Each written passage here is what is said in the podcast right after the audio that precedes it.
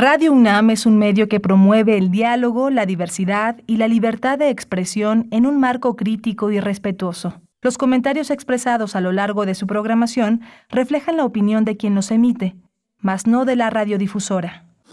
Radio UNAM presenta Primer Movimiento, El Mundo desde la Universidad.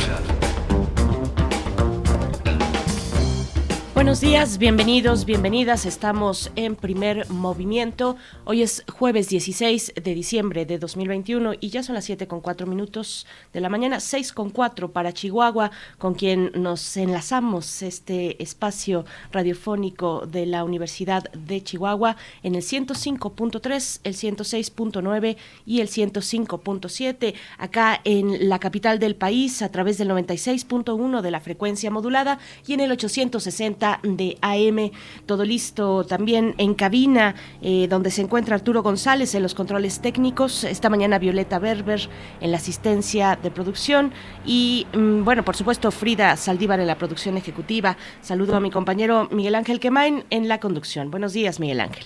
Hola Berenice Camacho, buenos días, qué gusto estar en este espacio juntos. Hoy tenemos una celebración, eh, Discos Pentagrama, Ediciones Pentagrama, un espacio musical eh, fundamental que en los últimos 40, 41 años, el pasado 6 de octubre, ha arrojado más de 700 títulos en un catálogo eh, que también incluye documental, cine, un enorme repertorio de calidad donde han pasado grandes, grandes intérpretes, grandes compositores, desde Luis Enrique Mejía Godoy, Nayeli Nesme, Margí Bermejo, Armando Shasha, eh, Armando Rosas, los tres huastecos, en fin, ha sido un enorme espacio. Ahí fue también la casa de Oscar Chávez, sigue siendo la casa de Oscar Chávez, es un espacio extraordinario. Hoy, hoy vamos a hablar con su timonel, con Modesto López, un hombre que ha sabido crear, tener una congruencia y una fuerza, una legitimidad una autoridad moral enorme en la música mexicana. Vamos a estar con él conversando. Y después tendremos la participación de la doctora Gloria Delgado Inglada. Cada jueves nos acompaña, cada 15 días en jueves nos acompaña en nuestro observatorio astronómico, en esta ocasión para hablar de las actualizaciones del telescopio James Webb y la sonda Parker. La doctora Gloria Delgado Inglada es investigadora del Instituto de Astronomía de la UNAM y comunicadora científica.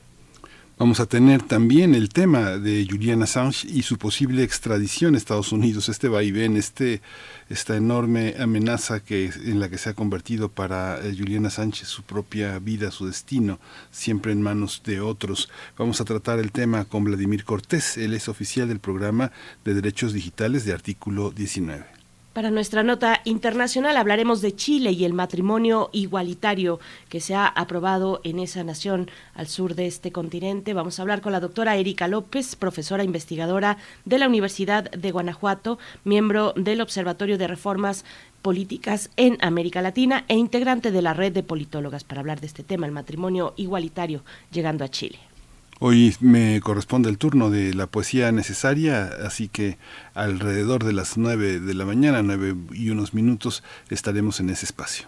Vamos a estar hoy con los mundos posibles. El doctor Alberto Betancourt nos propone hablar de Georgi Lukács, Lukács de la enajenación a la esperanza. Bueno, tenía tanto tiempo, yo creo que no pronunciaba ese apellido que, que a uno en ciencias sociales le, acompaña, le acompaña en los, en los años de, de universidad, de licenciatura. Georgi Lukács de la enajenación a la esperanza, una invitación al Seminario Internacional Fetichismo, Ontología y Estética Georgi Lukács, en a, medio siglo de su partida, él falleció en el año de 1971, filósofo marxista húngaro eh, que, tiene esa fecha, que tenemos esa fecha en el calendario 1971 y bueno, se cumplen precisamente eh, medio siglo, se cumple de la partida de un pues representante del marxismo pues de, de los más socorridos tal vez eh, Miguel Ángel, así es que bueno, va a estar, vamos a estar con el doctor Alberto Betancourt, doctor en Historia, profesor eh, de la Facultad de Filosofía y Letras de la UNAM y coordinador del Observatorio del G20 también ahí en Filosofía y Letras. Vamos a tener también la presencia de Alicia Vargas Ayala. Ella tratará el tema hoy de niños y niñas adolescentes de la Redim que le exigen al Estado mexicano respetar la dignidad y evitar el sufrimiento de la niñez y la adolescencia migrante en búsqueda de refugio. Alicia Vargas Ayala representa a la Redim y el tema es Infancia Cuenta. Bien, pues ahí el menú de esta mañana. Les invitamos a que se acerquen a nuestras redes sociales, arroba P, Movimiento en Twitter, Primer Movimiento UNAM en Facebook. Vamos a ir con nuestro corte informativo mm, sobre COVID-19, información nacional, internacional y también de la UNAM. COVID-19. Ante la pandemia, sigamos informados. Radio UNAM. La Secretaría de Salud informó que en las últimas 24 horas se registraron 204 nuevos decesos, por lo que el número de fallecimientos eh, de la enfermedad de la COVID-19 aumentó a 297.187.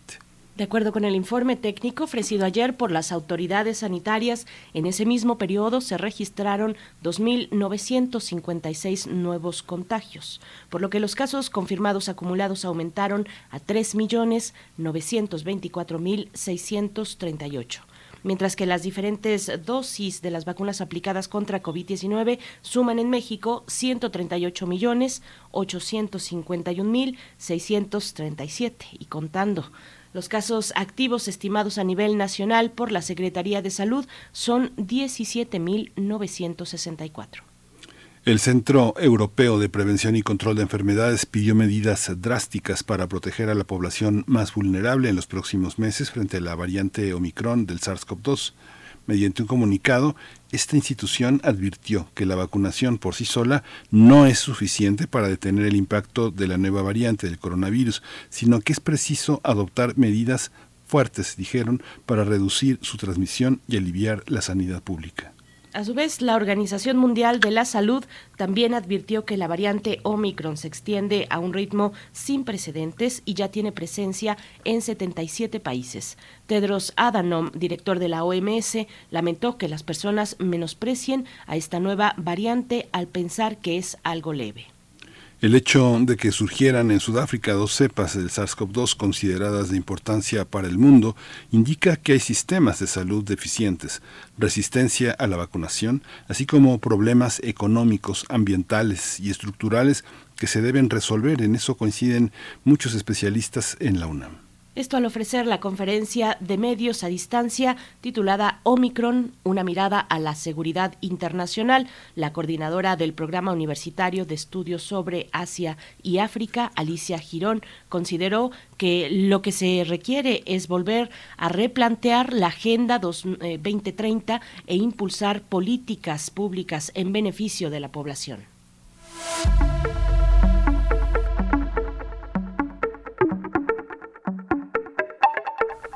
Mañana 17 de diciembre, viernes a las 7 de la noche, dentro del ciclo Música de Cámara, el organista Víctor Manuel Morales va a ofrecer una selección de música para órgano de compositores mexicanos de la segunda mitad del siglo XX. Las obras que presenta son de Alfonso Elías, Ramón Noble, Leonardo Coral, Juan Pablo Medina, Federico Ibarra y Jesús Villaseñor. La transmisión en vivo de este concierto estará disponible a través de YouTube, Facebook e Instagram de Música UNAM. No se lo pierda el día de mañana, viernes 17 de diciembre a las 19 eh, horas, 7 de la noche, a través de esas vías digitales de Música UNAM. Nos vamos a ir por nuestra parte con algo de música, Miguel Ángel. Vamos a escuchar de Madame Recamier eh, Mi Corazón.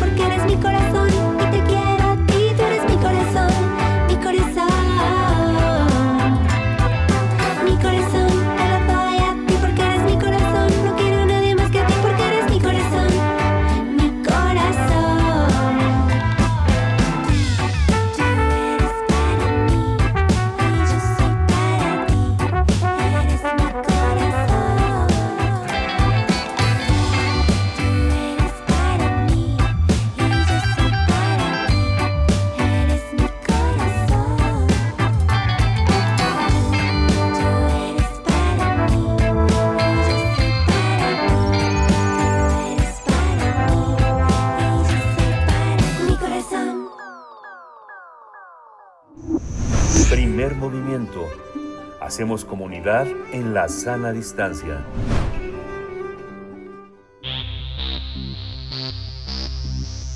De festivales, ferias y más. Recomendaciones culturales. Ediciones Pentagrama cumplió en octubre pasado, el 6 de octubre, 41 años de ser una alternativa musical en México y América Latina. Su objetivo es ofrecer música hecha a mano, con y desde el corazón de los artistas. Con más de cuatro décadas, Ediciones Pentagrama posee un catálogo de más de 700 títulos de discos que abarcan distintos géneros como el jazz, el tango, el bolero, el rock mexicano, música afroantillana, folclore latinoamericano, nueva canción, música tradicional mexicana, experimental, música para el público infantil, entre otros muchos. También cuenta con documentales y libros de música y poesía para recordar a quienes hicieron posible estos 41 años de ser una alternativa musical, Ediciones Pentagrama organizó una serie de actividades que se llevarán a cabo los días eh, viernes 17 mañana y el próximo sábado 18 de diciembre en su casa ubicada en la calle de Coahuila 49 en la colonia Roma. Esta eh, Coahuila 49 está entre Córdoba y Orizaba. Bien, pues durante esos dos días será exhibida una selección de videos de conciertos de Oscar Chávez, fotografías de la historia de Ediciones Pentagrama y habrá una venta de discos, videos y libros. Cabe señalar que el uso de cubrebocas es obligatorio para el acceso.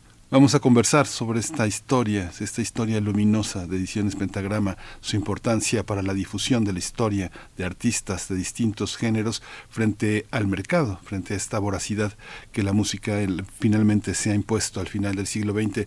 Está con nosotros Modesto López, él es director de Ediciones Pentagrama y lo recibo con, mucho, con mucha admiración y cariño. Modesto, bienvenido a Primer Movimiento. Buenos días, muchas gracias por invitarme a este programa. Gracias, Modesto López. Bienvenido. Es un gusto, es un placer, de verdad, eh, eh, estar esta, esta mañana. Eh, le pregunto cómo, cómo surgió este proyecto, esta visión, Ediciones Pentagrama, y cómo ha crecido en estas cuatro décadas. Bueno, este, el proyecto de hacer este recordatorio, compartir con los amigos y recordar y tener siempre presente a los compañeros que nos se nos han ido durante esta pandemia eh, como son Oscar Chávez, eh, Roberto González, eh, Luis Urreta, Daniel Tuzman, Ismael Durán. son compañeros muy cercanos a la vida de Pentagrama y bueno, lo que queremos hacer, lo mismo lo que ustedes mencionaban recientemente, vamos a estar proyectando videos no que no han sido exhibidos nunca de Oscar Chávez con distintas con participación de distintos artistas en el Auditorio Nacional.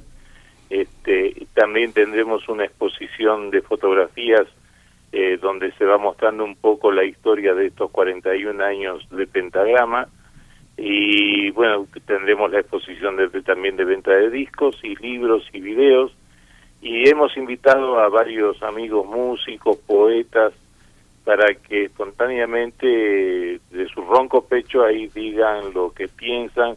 También invitamos al público en general para que si quieren decir un poema, recordar a sus amigos cercanos fallecidos. Eh, es una convocatoria un poco a apapacharnos, a querernos, a juntarnos, a abrazarnos. Eh, como decía Pablo Neruda, dice, ya que la muerte es inevitable, por lo menos que el amor nos acompañe en esta vida, que el amor y la amistad nos acompañen en esta vida y de eso se trata, de confraternizar con los con los amigos más cercanos en, eh, Pentagrama fue también un punto de convergencia de una, de una serie de ideas y de pensamientos sobre lo que era América Latina, sus convicciones, su manera de resistir a formas que le llamábamos entonces eh, el imperialismo, pero sigue aquí el neoliberalismo. ¿Cómo se ha, cómo se, cómo a esta distancia modesto en los últimos 20 años del siglo XX ¿Cómo, cómo, cómo observas Pentagrama? ¿Cómo, qué, ¿Qué queda de ese espacio? ¿Cómo sobrevive la música? ¿Quiénes son sus representantes y cómo llegan hasta nosotros al siglo XXI? Bueno, este, mucho no ha cambiado a lo largo de estos 20 años la historia que nos acompaña, la que vamos haciendo en el camino. este, lamentablemente no ha habido grandes transformaciones positivas y bueno, nosotros seguimos trabajando con los mismos objetivos con los que iniciamos, este, queriendo hacer una música, difundiendo una música, una poesía que contribuya a enriquecer el pensamiento del ser humano. Y durante estos años no, no ha sido nada fácil porque los grandes medios de comunicación no difunden esta música que nosotros eh, tratamos de, dar a conocer. Entonces es una lucha muy desigual, pero que, bueno, en este andar en el surco ya tenemos 41 años y también hemos generado, hemos organizado un público, un gusto, eh, aunque reducido, pero que nos ha acompañado durante estos 41 años. Entonces, bueno, la realidad que vemos actualmente no es nada fácil, este, porque eh, nosotros no, no estamos presentes en, en, como te decía, en los grandes medios de comunicación, pero por eso tratamos de hacer actividades, participar en distintas ferias, este, cuanto espacio surja, ahí estamos presentes, y los músicos que seguimos grabando y difundiendo en Pentagrama, también hace su gran tarea, recorren el país, caminan no solamente el país, sino viajan fuera del país, siguen participando este, activamente. Entonces, eh, imagínate que en un catálogo de aproximadamente 700 y pico de títulos, hay una gran cantidad de compañeros que, que hacen posible que este catálogo siga existiendo y en ese en ese rumbo andamos. A mí me gustaría, sí, eh, Modesto López, que nos lleve 41 años, años atrás y que nos cuente un poco del ambiente que había en torno a los sellos musicales independientes en ese momento, eh, que, que, nos diga un poco, que nos contagie de ese ambiente que ustedes vieron propicio para, para que Ediciones Pentagrama pues tuviera, conversara, dialogara y tuviera un público también. Bueno, en aquella época existía ya un sello grabador que es histórico, que es el del, grupo Los Folcloristas, el disco Pueblo. Existía también Nueva Cultura Latinoamericana de Julio Solórzano, Nueva Voz Latinoamericana también de del querido este, José de Molina, y también existía Fotón, que es una empresa con la que yo me inicié, este, en aquella época esos eran los sellos más visibles, más activos, y bueno, había un espacio muy grande para desarrollar otro sello grabador, que en este caso fue el que yo creé en aquel momento con Ediciones Pentagrama, este, ya que había un gran movimiento musical, una gran cantidad de música este, en todo el país y en América Latina que no, no tenía su espacio de difusión todavía. Entonces, dentro de ese hueco, dentro de ese espacio, fue que se colocó Pentagrama tratando eh, de contribuir a difundir esta música que producen nuestros pueblos. Por eso anduvimos, caminamos el país, grabamos, hicimos grabaciones de campo, este, y fuimos tratando de, de, de, todo aquello que, que, producía nuestro pueblo, tratarlo de dar a conocer. Y ahí también surgió la posibilidad de hacer, empezar a hacer libros de, alguna gente que era importante que se conociera sus pensamientos, y eso nos llevó también a, empezar a producir documentales que mostraran la vida de, de, estos músicos, de estos poetas, este, y su contexto social en el que vivía y que hacía posible que se generara estos grandes talentos que debía ser conocido masivamente, creo yo, por nuestros pueblos. Entonces fue una labor, era una labor de mucho contagio, había eh, una gran comunicación entre los músicos y los públicos de nuestro continente, fundamentalmente de, de nuestro continente y también con vínculos con Europa y con otros lugares. Eh, fue realmente, se generaron en aquella época organizaciones muy importantes como el Movimiento de la Nueva Canción, este, y las organizaciones que se produjeron fueron acompañando las luchas sociales que en aquel momento se producían. Y creo yo que todavía esto sigue vigente. Creo que, eh, como decía anteriormente, mucho no ha cambiado la historia y por eso hay herederos muy muy importantes de toda esta música que ahora se representa en otros géneros musicales, pero cuyo contenido y cuyo eh, difusión de los de lo que acontece ¿no? Este, sin ir más lejos, recientemente eh, las grandes actuaciones que tuvieron gente como Panteón Rococó, que realmente, o León Gieco en Argentina, o Víctor Heredia, y en otros países como Adrián Goizueta en Costa Rica, siguen haciendo un trabajo muy importante dentro del movimiento de la música popular. Mm, ¿Cómo pudiste em, ver el, surgimiento de un, eh, de un rock nacional, de un rock mexicano, todos estos grupos de los que ahora hablas, frente a lo que estaba impuesto por, la, por el mundo comercial, el tema del rock en tu idioma? ¿Cómo fue? ¿Cómo fue el contacto con estos primeros grupos? Tú ya eh, eh, muy profesional, muy avanzado en este terreno, conviviendo con jóvenes que apenas empezaban, que evidentemente sabían lo que querían, pero no sabían cómo lograrlo. ¿Cómo fue esa historia, Modesto, frente al rock, a una cosa aparentemente tan lejana a, lo que había fundado Pentagrama? Bueno, yo creo que uno se fue formando en mi juventud, eh, nos fuimos vinculando, por ejemplo, en mi caso, que eh, yo nací en España, pero me crié en Argentina, entonces en un momento dado en nuestros países, que en aquel momento en nuestros países se producía y se generaba un movimiento musical eh, importantísimo en los más diversos géneros musicales, no solamente en el rock.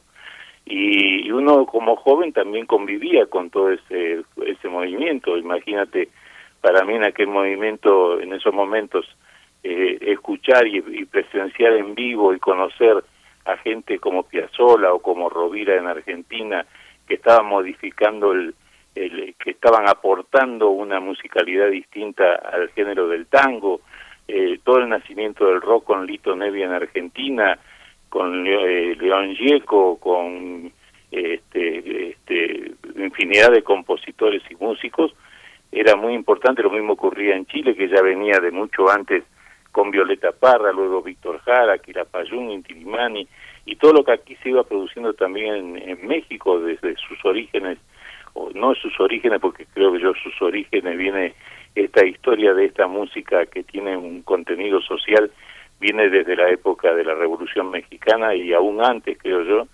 y, y Concha Michel y Rudy Reyes, este, y después todo el nacimiento del movimiento rupestre con Rodrigo este, y, demás representantes de ese movimiento. Este, entonces esa efervescencia, esa gente realmente fue una cuna muy importante para el desarrollo de toda esta esta esta canción, esta música que se producía. Y también también los cambios que hubo, por ejemplo, en la música para los niños que hay antecedentes muy importantes aquí, como este, Cri Cri, como en Argentina como María Teresa Corral, eh, gente que ya venía proponiendo una música y un contenido distinto a lo que era la música para niños, eh, no una música pobre, sino una música de alta calidad con letras de alta de alto contenido y de carácter pedagógico. Entonces, eh, todo eso nutrió a toda nuestra generación, entonces era natural que, que uno este, fuera viendo y fuera bebiendo de todo, eh, nutriéndose de todo, de todo ese contenido, ese bagaje cultural que se producía a lo largo y a lo ancho de nuestro continente. Este, y también repercutía en muchas cosas que venían de Europa, de España, este, de, de, de las viejas canciones de, de, otro continente también. Entonces, este, creo que por ahí viene un poco todo esta esta canción, esta, este hecho de por qué la existencia de Pentagrama, por qué estamos acá y por qué continuamos, porque somos herederos de alguna manera de toda esta historia que nos acompaña, ¿no? Modesto López, hace un momento mi compañero Miguel Ángel le preguntaba un poco sobre, sobre lo que ocurrió con el catálogo de ediciones Pentagrama, con este tipo de proyectos, de sellos independientes, luego del Tratado de Libre Comercio. Más o menos yo interpretaba así su, su, su, su, pregunta, ¿qué pasó después de 1994 con el TLC? Y, y yo le pregunto, ¿qué pasó en otro momento también importante durante que se desarrolla durante los años 90, que son las tecnologías digitales? Eh, ¿Qué trajeron esas tecnologías digitales en torno a la difusión de estas propuestas musicales que se encuentran en el catálogo eh, de, ediciones Pentagrama? No tenemos necesariamente que dejarlo en el contexto solamente de ediciones Pentagrama. ¿Cómo ve usted las salidas digitales para este tipo de música actualmente? ¿Cómo, cómo han, ¿Qué han restado y qué han sumado para esta música de nuestros pueblos? Bueno, yo creo que este es un gran negocio de las grandes transnacionales, que son las que determinan qué es lo que vamos a usar como tecnología.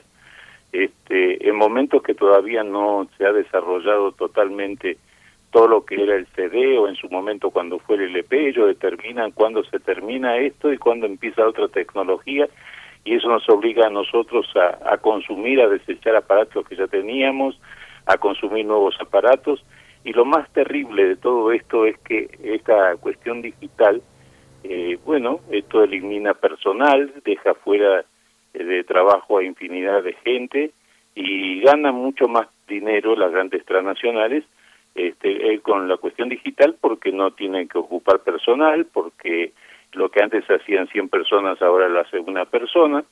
Este, pero además lo terrible de todo esto es que también ellos van formando un gusto en la población y es lo que determina qué es lo que va a ser lo que es buena música y lo que ellos difunden fundamentalmente son aquella música que contribuye a enriquecer sus bolsillos, no a enriquecer su pensamiento.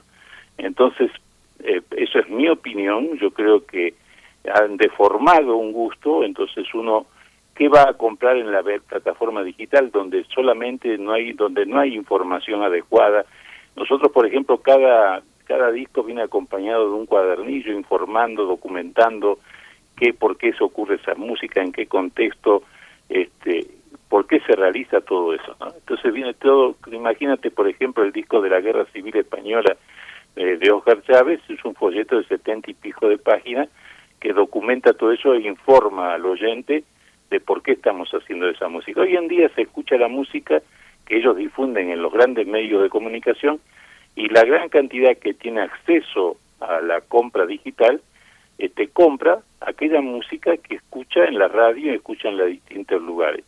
Y esto es terrible porque imagínate que esto repercute en el gusto de la población, repercute en el gusto de muchos dirigentes de la cultura que tienen influencia en el país y en a nivel de, de México y de otros países ocurre exactamente igual y va formando un gusto que determinan las grandes transnacionales.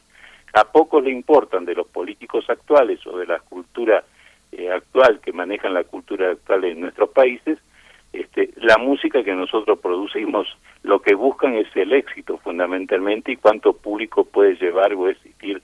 Eh, es por eso que muchos políticos recurren a gente que tiene grandes convocatorias sin importar lo, el contenido social o, lo que o la música que se produce. No quiere decir que dentro de esto no haya algunas cosas de mucho valor, sí la hay, pero se deja de lado todo un movimiento de la música popular, de la cultura popular que es importantísimo. Solamente se recurre de pronto a la música nacional o a la música en los grandes eventos cuando son las fechas patrias. Y, y en ese caso generalmente es puro mariachi, se olvida todos los géneros musicales y la riqueza musical que hay en México y que hay en, en nuestros países.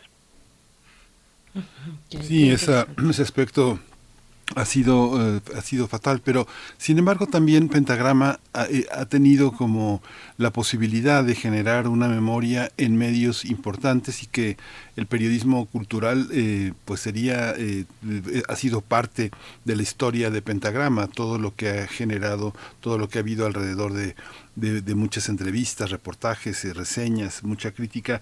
¿Cómo ha sido también un personaje muy importante y muy querido por y, muy y, a quien siempre se acudió a sus citas fue Oscar Chávez? Cuéntanos un poco de esto, ¿cómo fue?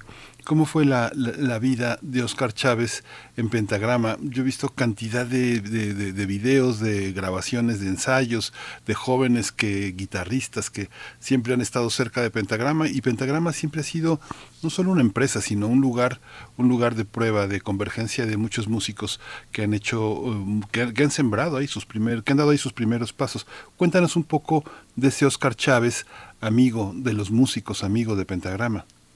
Bueno, Oscar Chávez es una pérdida muy grande porque Oscar fue cumplió una etapa muy importante dentro de Pentagrama, no solamente en Pentagrama, sino también mi esposa Marta Desea fue su representante durante más de 30 años. Este y, jugó un papel importantísimo. Imagínense que eh, en Pentagrama solamente grabamos de sus ciento, creo que son 130 títulos que tiene grabado de distintos discos, grabamos aproximadamente 43 discos en Pentagrama. Este y con un trabajo muy intenso donde teníamos una participación con Oscar eh, era muy importante porque además Oscar, una cosa que lo caracterizó durante mucho tiempo es que también tenía un bagaje cultural interesantísimo, un hombre formado en el teatro, muy lector, eh, gustaba mucho de toda la música clásica, de la música popular, con una formación muy sólida que, que enriquecía a todo el que se le acercaba. Entonces, eh, la convivencia con él durante más de 30 años, 37 años, este, fue muy, muy importante para Pentagrama, porque además era un hombre muy creativo, permanentemente tenía eh, proyectos en sus manos, en su pensamiento, estaba haciendo un proyecto, ya cuando estábamos haciendo ese proyecto ya estaba comentando eh, la posibilidad de otra actividad que íbamos a hacer,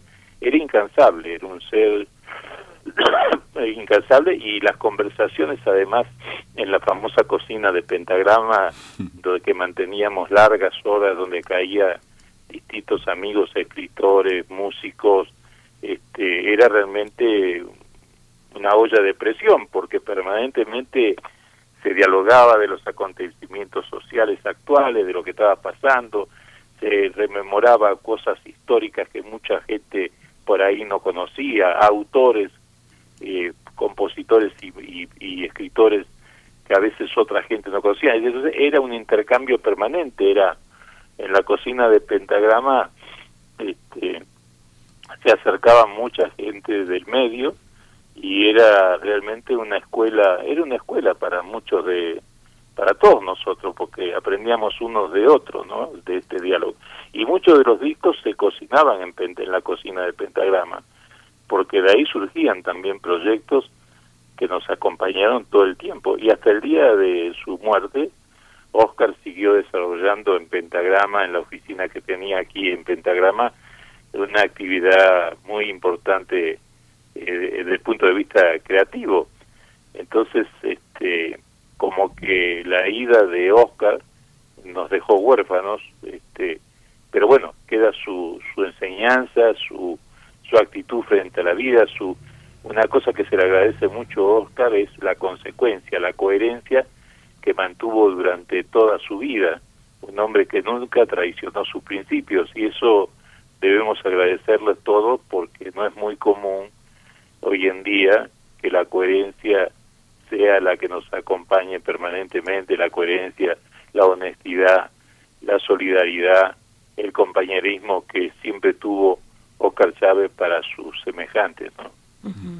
Pues Modesto López, estamos llegando ya al cierre y antes de que nos extienda una vez más esta invitación para festejar ediciones Pentagrama, eh, le pregunto, es que también hay otras, por supuesto, otras figuras importantes, interesantes en el catálogo de Pentagrama, de la, de la nueva canción, de la nueva canción y de la canción popular y estas, eh, pues, eh, estas, estos enlaces, estos engranes mm, dentro de algo que ocurrió en los años, en la década de los 60 en nuestros países. Está, por ejemplo, Amparo Ochoa con una presencia importante en su catálogo. ¿Cómo acompañó Pentagrama lo que se estaba gestando en la, en la nueva, en lo que conocemos como la nueva canción?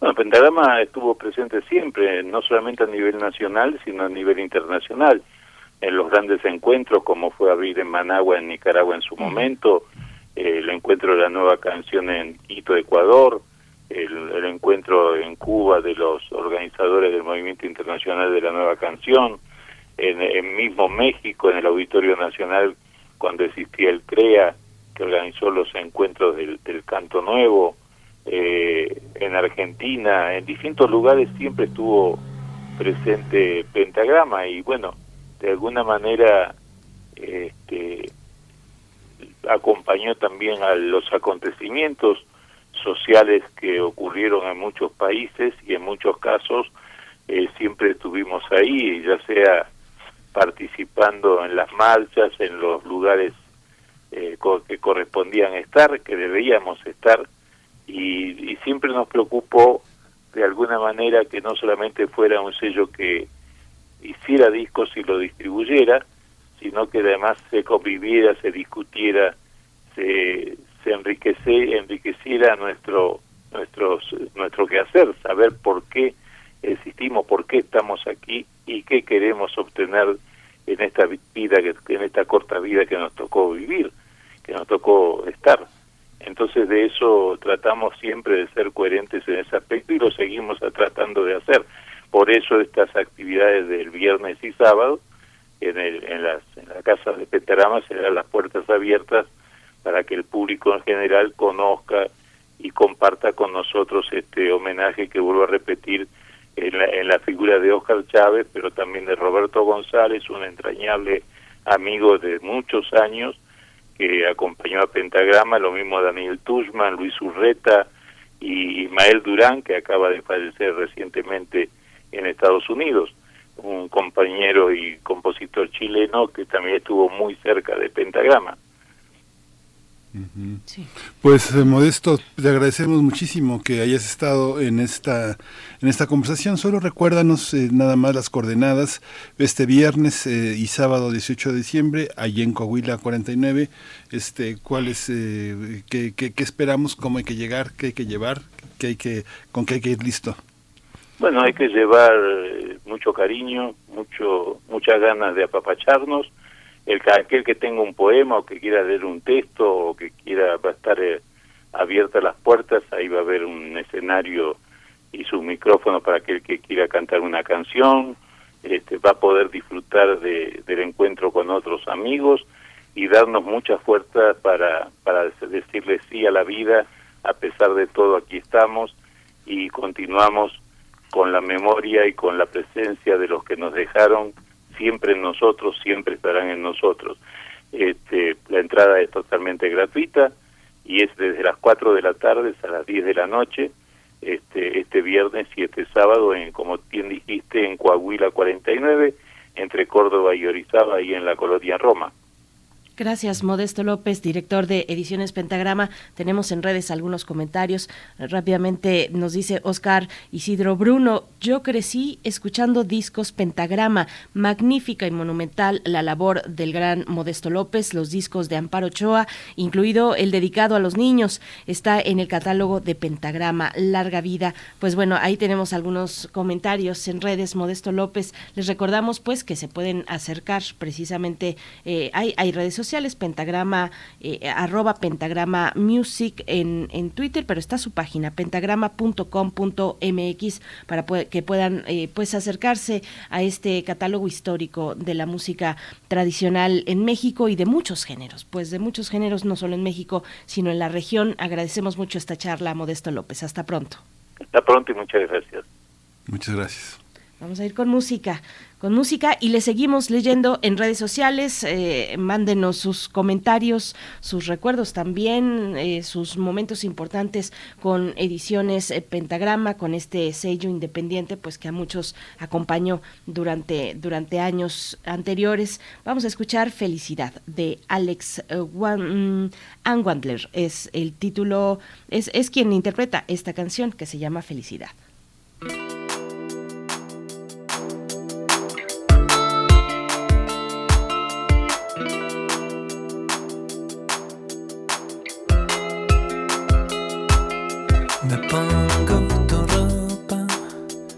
Piel oscura me espera en la cama. No estamos contentos, no es tan fácil cambiar la mirada.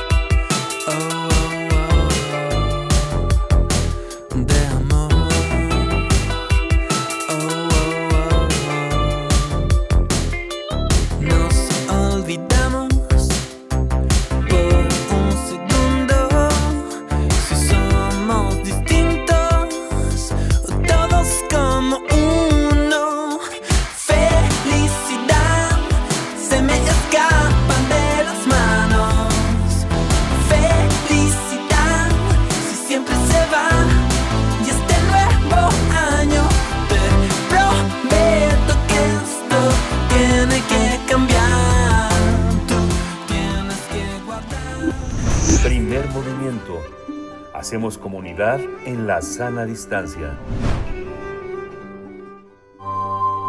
Del brazo de Orión al universo. Observatorio Astronómico. Damos la bienvenida esta mañana a la doctora Gloria Delgado Inglada, investigadora del Instituto de Astronomía de la UNAM y comunicadora científica, para hablarnos de las actualizaciones sobre el telescopio James Webb y la sonda Parker, de la que ya nos ha hablado en otros momentos. Es un gusto estar contigo, doctora Gloria Delgado. Buenos días, bienvenida. ¿Nos escuchas, querida Gloria Delgado? En cualquier momento volvemos Sí. con ella. Por ahí Yo se escucha, tiene- pero tiene- yo creo que tiene un delay. sí, sí, eh, por- porque está, está lejos, está un poco más lejos de lo que estamos tú y yo entre nosotros, querido Miguel Ángel.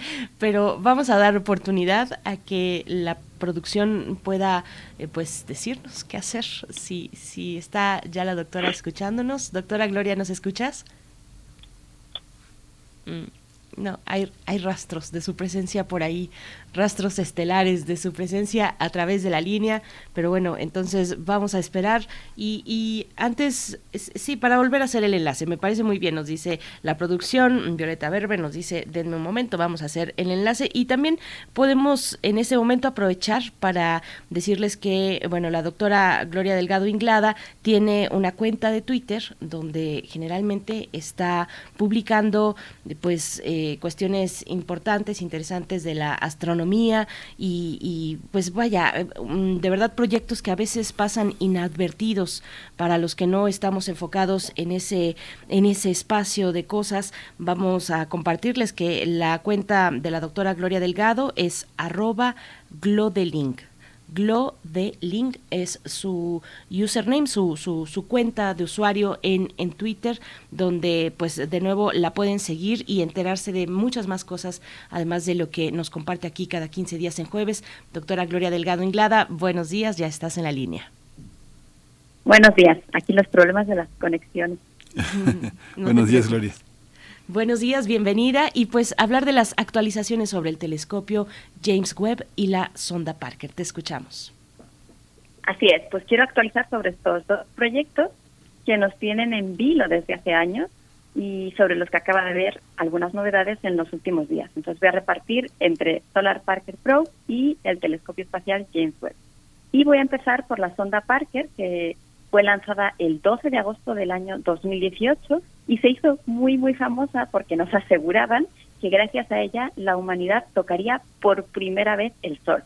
En un momento voy a comentar a qué nos referimos con esto de tocar el Sol, pero antes quisiera darles un poquito de contexto sobre la misión. Los objetivos científicos son estudiar el viento solar y, por otro lado, la corona de nuestra estrella.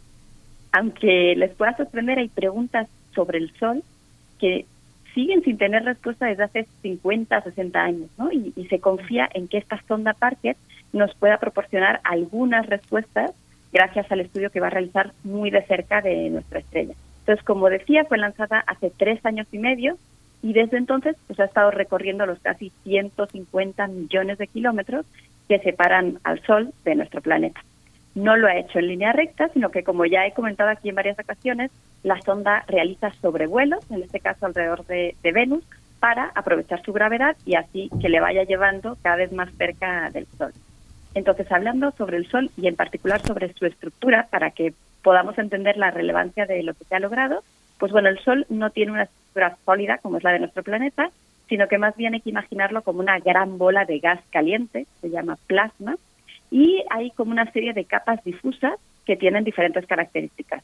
Hablando de la atmósfera solar, la capa más interna se llama fotosfera, que en realidad es, es, la superficie visible del Sol, donde podemos ver las manchas solares dependiendo de la actividad que hay adentro. Más hacia afuera está la cromosfera, que en realidad es difícil de observar y solamente, por ejemplo, durante los eclipses, cuando se puede quedar tapado el, el disco de la fotosfera, entonces podemos llegar a ver la cromosfera. Y más hacia afuera tenemos una zona que se llama zona de transición, donde por raro que parezca la temperatura no va bajando, a pesar de que es más lejos del Sol, sino que empieza a aumentar. Y la última capa, la más externa, es la corona. Y esta capa se extiende varios millones de kilómetros desde la superficie solar. Eh, con todo esto en mente, pues la noticia es que el martes, durante una conferencia de prensa, lo que se anunció es que por primera vez en la historia de la humanidad, esta sonda finalmente tocó el Sol. Entonces, con lo de tocar, lo que nos queremos decir es que la sonda Parker ingresó a la corona solar, que como decía es la capa de la atmósfera más externa del Sol, ¿no? Entonces, fue viajando por el medio que llamamos interplanetario, que es el que hay entre los planetas, y en un momento dado sabemos que ingresó durante unas horas, alrededor de cinco horas, a la corona solar. Y esto lo sabemos porque ha ido haciendo mediciones de las partículas y de las condiciones físicas, y entonces se sabe exactamente por sus datos, se puede saber en qué momento ya entró.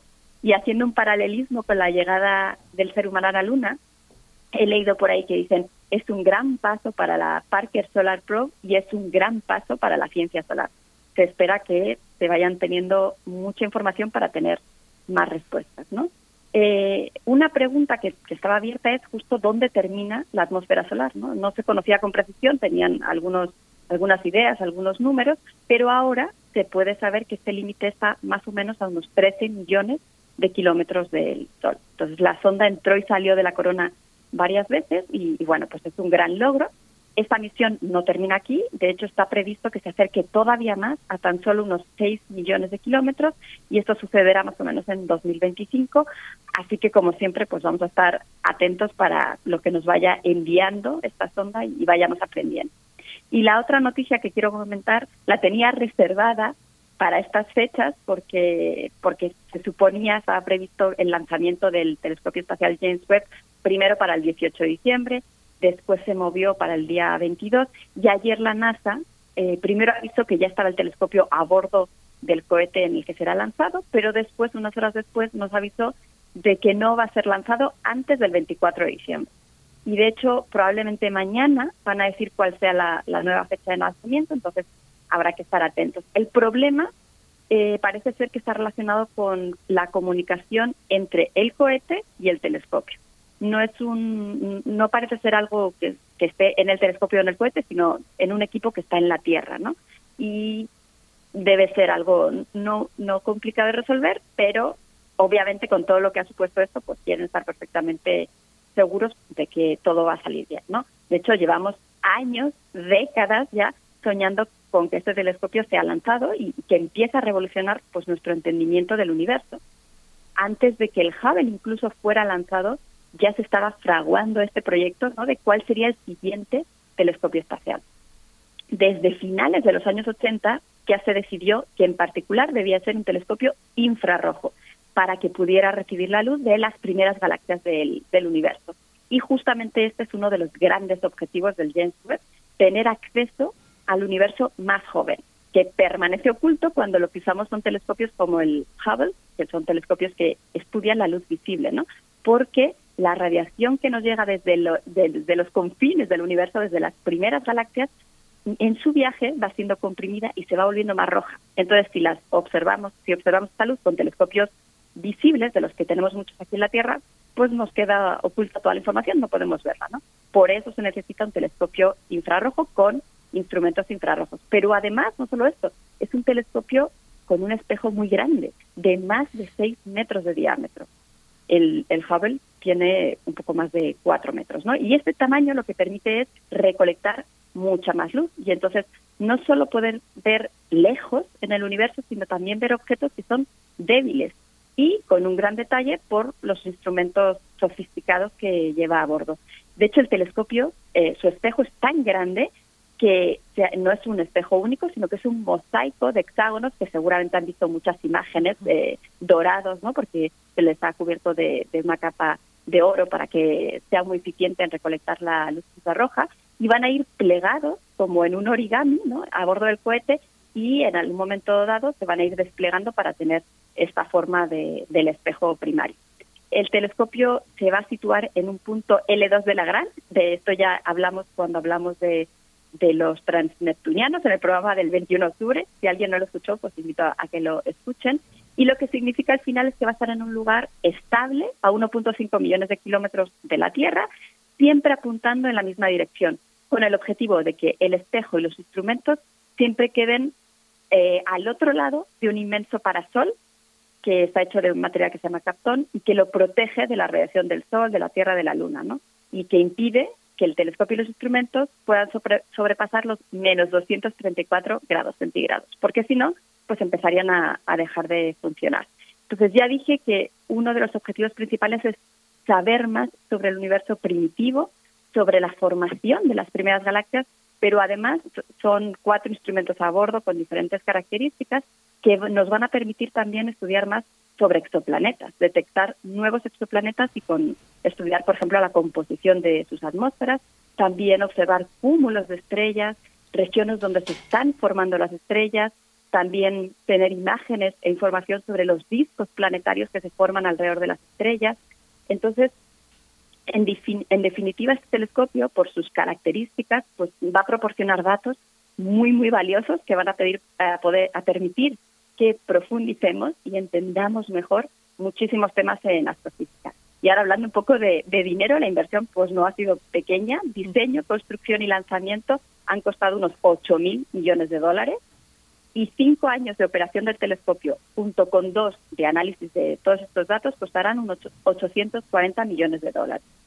Y de todo esto, como siempre en, en ciencia y en astronomía en particular, no solo vamos a obtener conocimiento y unas imágenes espectaculares, sino que la tecnología que se ha tenido que desarrollar, la ingeniería, los materiales, todo esto va a tener un impacto antes o después en, nuestra vida cotidiana sin, sin lugar a dudas, ¿no? Así que bueno, después de tanto tiempo y tanto esfuerzo y tanta inversión, pues por el momento tenemos que seguir aguantándonos las ganas y seguir esperando un poco más a que todo esté en las condiciones idóneas para que ya definitivamente podamos empezar la cuenta atrás. Y, bueno, yo espero que pueda ser una noticia con la que cerremos este año, a ver si es así.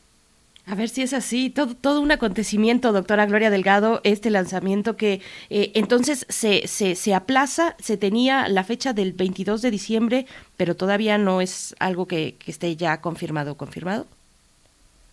Exacto, han dicho, su, su nota solo fue no antes del 24 de diciembre y lo otro que mm. nos dijeron es que probablemente mañana digan algo más. Mm, Vamos a ver pues vamos a ver, va a ser muy emocionante. Ojalá, eh, bueno, si no, ya regresando eh, hacia el siguiente año, podremos dar cuenta aquí en este espacio contigo, doctora Gloria Delgado, pero ojalá que sea para, para este año. Te agradecemos como siempre, te deseamos lo mejor y creo que ya no nos vamos a escuchar en vivo contigo, así es que te deseamos lo mejor en este cierre de año, Gloria Delgado. Gracias.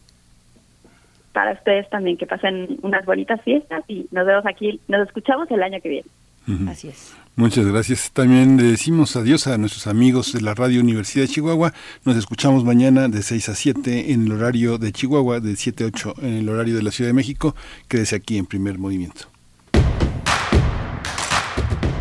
Síguenos en redes sociales. Encuéntranos en Facebook como Primer Movimiento y en Twitter como arroba PMovimiento. Hagamos comunidad.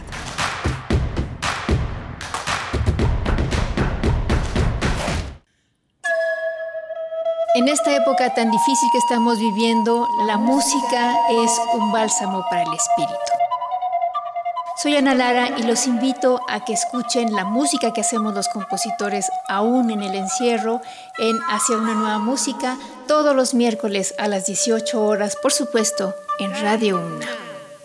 Experiencia sonora.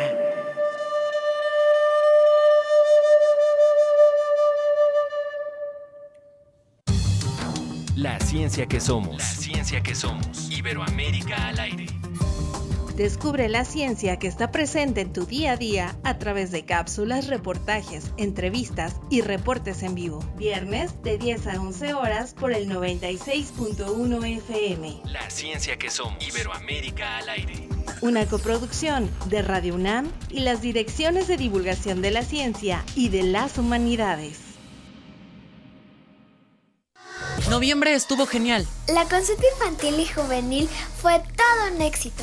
Participamos millones de niñas, niños y adolescentes. Lo hicimos de forma virtual, pero también de manera presencial. En las más de 37 mil casillas que el INE instaló en todo México. Tus opiniones servirán para que quienes deciden nos tomen en cuenta en los temas de cuidado del planeta, nuestros derechos y nuestro bienestar. Ve los resultados en INE.mx. Gracias por moldear tu futuro. Hola, soy Ezequiel Seidenberg y estoy en descargacultura.unam. Novedades. De la escritora Isabel Zapata, compartimos una selección de su obra. Desmontar la biblioteca de mamá fue la verdadera cremación de su cuerpo. Para prender el fuego, mis hermanos y yo compramos estampitas redondas de colores y durante varias tardes nos reunimos a pegarlas en los lomos de los libros que deseábamos conservar www.descargacultura.unam.mx. Somos todas las voces. Queremos escucharte. Llámanos al 55 36 43 39 y al 55 36 89 89. Primer movimiento. Hacemos comunidad.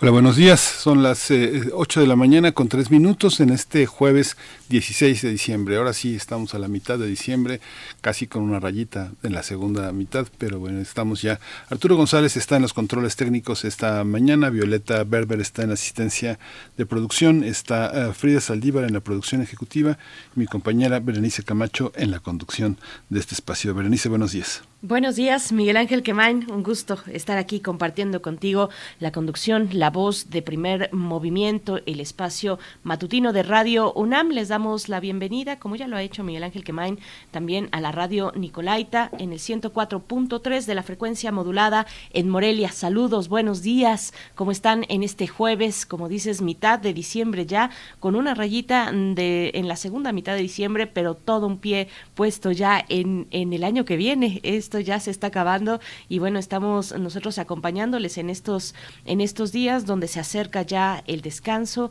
Estamos en, en días de un periodo intersemestral para el caso de la UNAM y ya la próxima semana empezarán las vacaciones, los días de vacaciones, tres semanas de vacaciones, un descanso que también vamos a acompañar nosotros la próxima semana primer movimiento sigue en vivo y ya después tendremos algunos contenidos, un diseño de contenidos que ha realizado Frida Saldívar, donde recuperamos algunas conversaciones que han ocurrido a lo largo de este, de este año, eh, pues sí, a, manera de, de, hacer memoria, de recuperar lo más destacado que por estos micrófonos pues ha, ha desfilado en términos de discusión, en términos de diálogo y de, y de cosas relevantes, Miguel Ángel. Sí, es una edición que contempla eh, una gran parte del año. Estos últimos eh, mm, dos meses, pues eh, queda ah, en el podcast para quien quiera consultar, ver que, cómo se ha desempeñado las, esta última parte de 2021, pero este será un menú, una producción muy, muy interesante para los a lo largo de 10 días que se podrá escuchar pues una, una selección muy importante de lo que hemos realizado para ustedes en todo este 2021. Por supuesto. Y bueno, hoy tendremos en esta hora, en nuestra nota nacional, la conversación con Vladimir Cortés, oficial del programa de Derechos Digitales de Artículo 19. Vamos a hablar sobre esta posibilidad de extradición que se abre desde la justicia eh, británica para con eh, los Estados Unidos, una posible extradición a Estados Unidos de este periodista Julian Assange. Pues bueno, se abre esa oportunidad después de años y años que ha llevado ya este largo caminar de Julian Assange, el eh, pues fundador de WikiLeaks y que por esta razón y por otras también se ha mezclado ahí todo tipo de cuestiones entre eh, su vida profesional y el ejercicio de su de su del tipo de periodismo eh, que en su momento se dio con Julian Assange y también otras acusaciones de otro tipo, de un tipo más personal, pero bueno, estaremos con Vladimir Cortés hablando de los detalles de estas posibilidades de extradición a los Estados Unidos. Y vamos a tener también en esta hora de 8 a 9, en la segunda media hora, Chile y el matrimonio igualitario. Va a ser con la doctora Erika López, eh, profesora investigadora de la Universidad de Guanajuato, miembro del Observatorio oh, de Reformas Políticas en América Latina e integrante de la red de politólogas. ¿Qué significa este reconocimiento en Chile, allá en el sur del continente?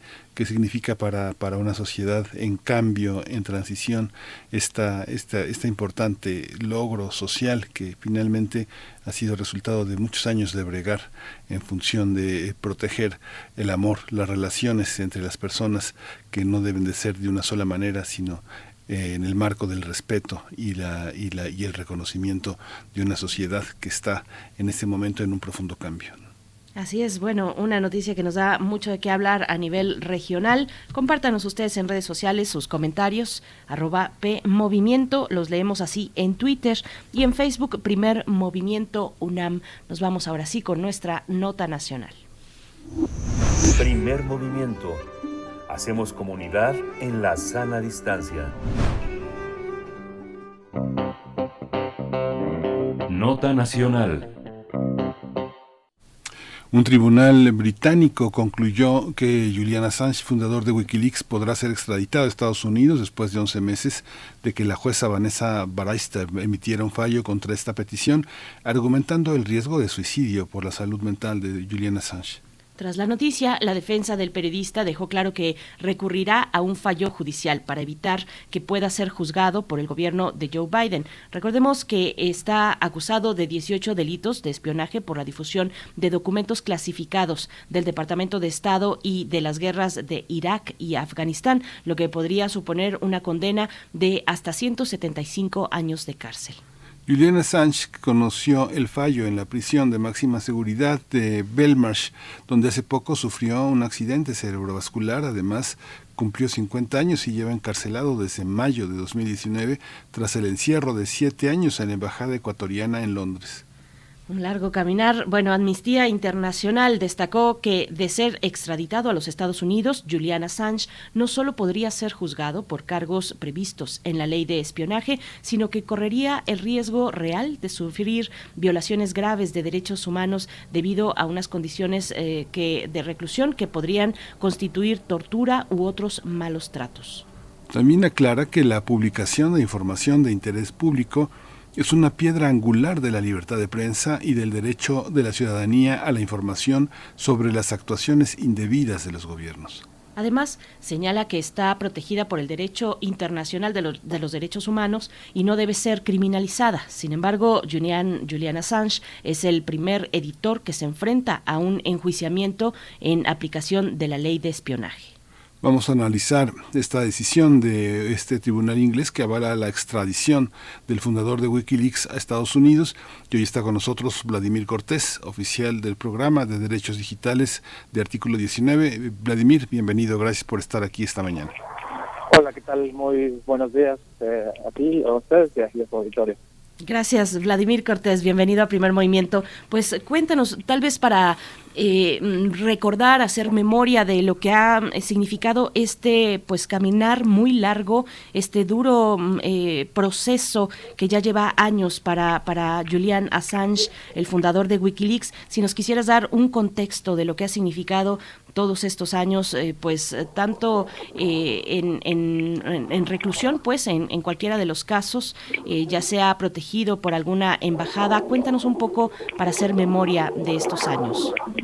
Claro que sí, pues recordar que efectivamente Julian Assange, eh, la persona que eh, pues ha garantizado el acceso a la información de documentos clasificados que han revelado los diferentes eh, abusos que ha habido en materia de derechos humanos, pues ha eh, enfrentado este tipo de situaciones en las cuales ha tenido que pues recluirse en un primer momento en la embajada de Ecuador para pues evitar que eh, surja algún tipo de, abuso en, en, su contra por haber eh, creado y revelado esta información a través de Wikileaks y eh, pues recordar que en algún momento pues esta protección que tuvo eh, por parte del gobierno de Ecuador que también se mantuvo en la embajada durante muchos años finalmente deviene en su detención y en ese contexto pues el Departamento de Justicia eh, estadounidense presenta estos eh, cargos, estos nuevos cargos en contra de Julian Assange bajo eh, pues una de las leyes también que han generado muchas dudas en términos de la vaguedad que es la ley de espionaje y cómo pues se está utilizando para criminalizar a las personas alertadoras en este caso a Julian Assange para informar y revelar pues eh, información que ha permitido conocer los diferentes eh, abusos que han sido cometidos no solamente por el gobierno de Estados Unidos, sino también por otros gobiernos eh, más, y la relevancia que esto tiene para el periodismo, la relevancia que esto tiene para la libertad de expresión, para el derecho de acceso a la información, y, eh, y sobre todo pues para que también se conozca información de interés público.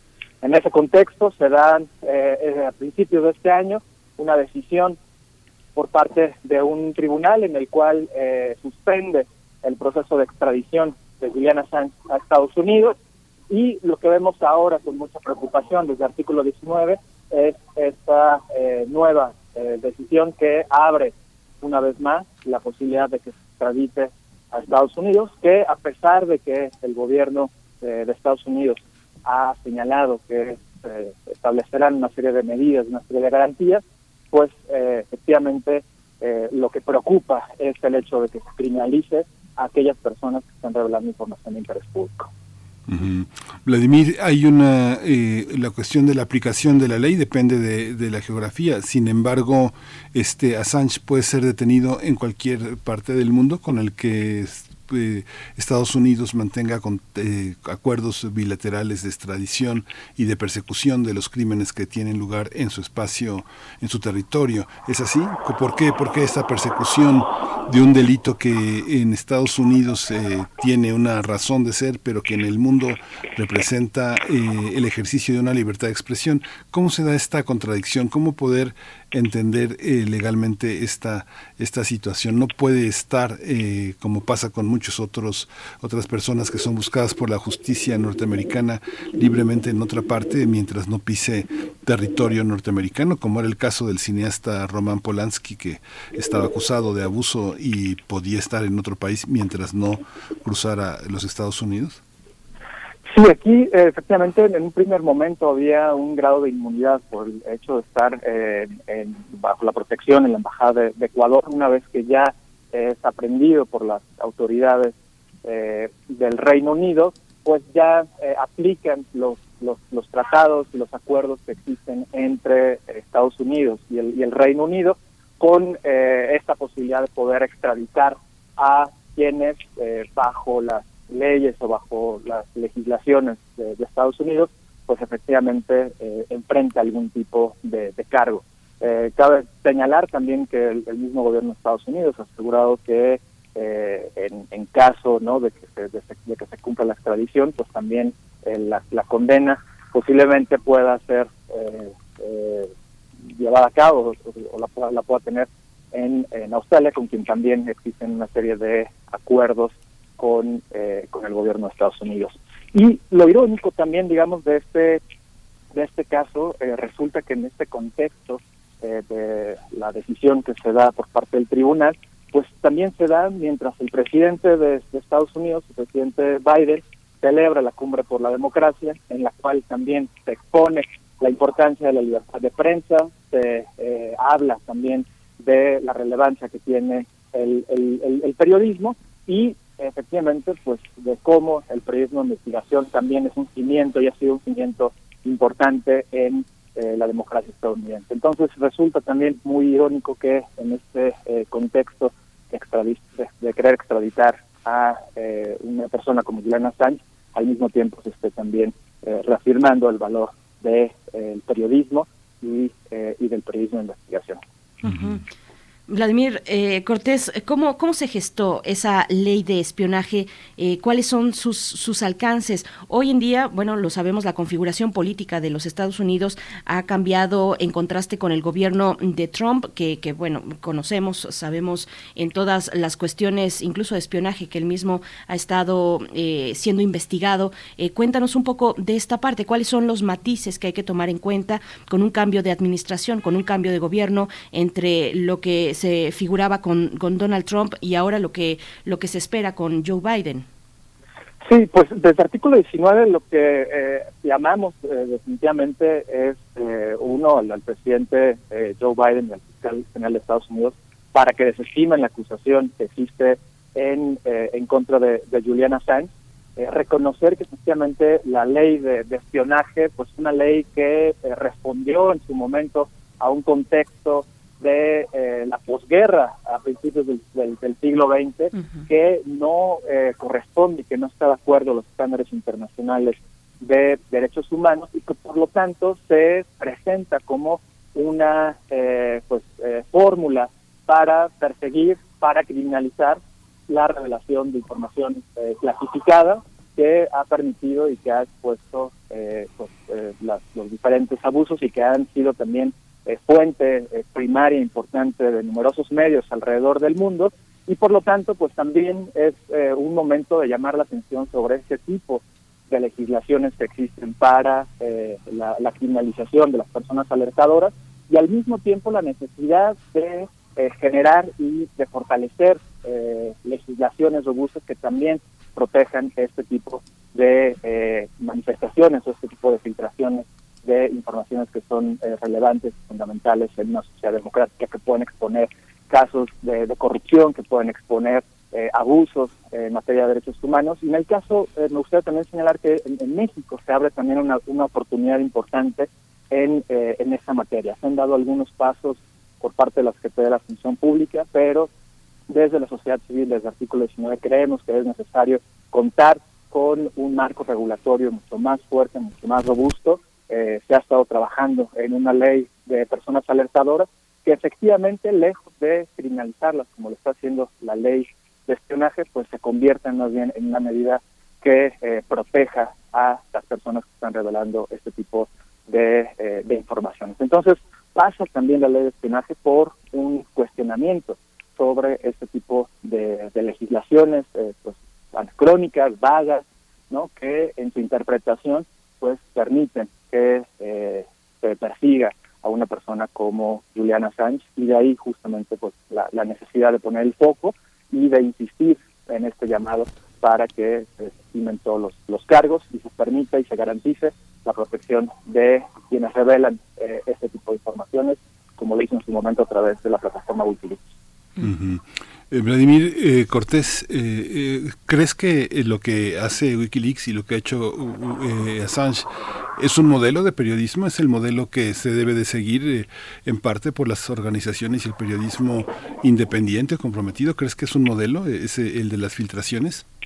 Pues creemos que las, las, filtraciones y tenemos el caso ahora muy reciente de Francis Hogan, en, eh, en Estados Unidos, que también revela información vital importante sobre el funcionamiento de una plataforma, sobre las implicaciones que eh, tiene en, temas eh, electorales, en, temas sociales, ¿no? Entonces creo que es un elemento más, es una pieza que se agrega al trabajo que se hace desde el periodismo de investigación.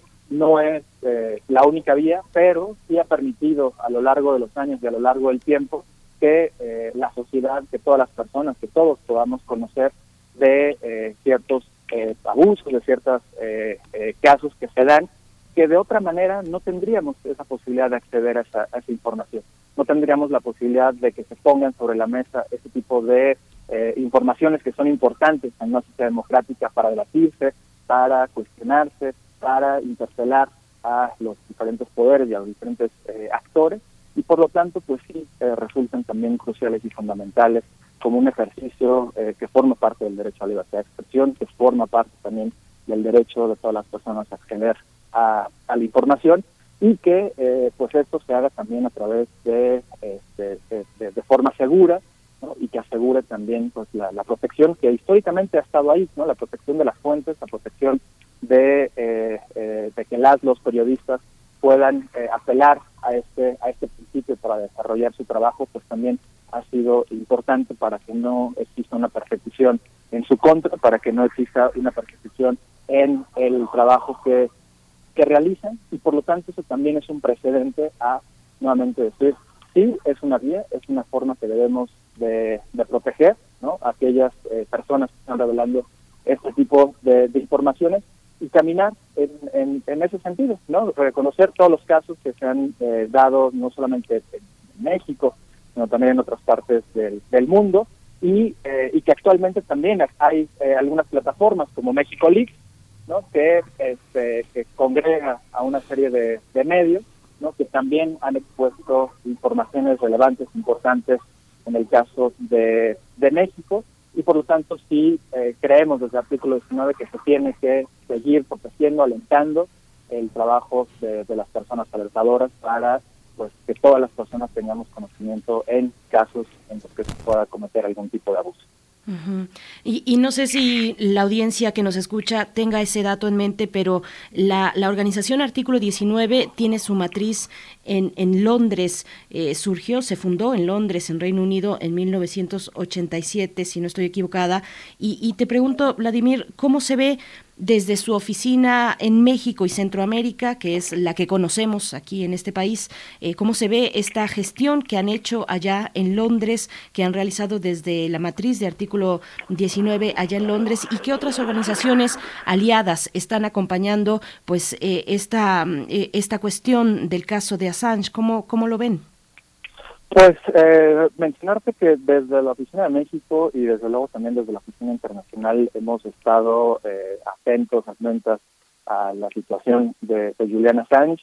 Eh, recordar que en algún momento también eh, algunas de las eh, abogadas, de, de, las personas que defendían a, a Julian Assange formó parte también del, del Consejo de, de Artículo 19. Entonces ha habido una cercanía eh, importante, ha habido una cercanía también con la necesidad de, eh, eh, pues, de, poner, digamos, esto sobre la mesa, sobre la, relevancia y la importancia que tiene, y por lo tanto, pues en la relación y en la conexión que existe entre la Oficina de México con la Oficina Internacional, pues hemos trabajado muy de la mano con el papel que juegan las personas alertadoras en las diferentes sociedades, de ahí a que nos hemos dado también a la tarea de trabajar en el caso de, de México, sobre eh, la necesidad de contar también con mecanismos de, de protección y, eh, y desde luego pues eh, uniéndonos al, al llamado ¿no? Este, de las diferentes organizaciones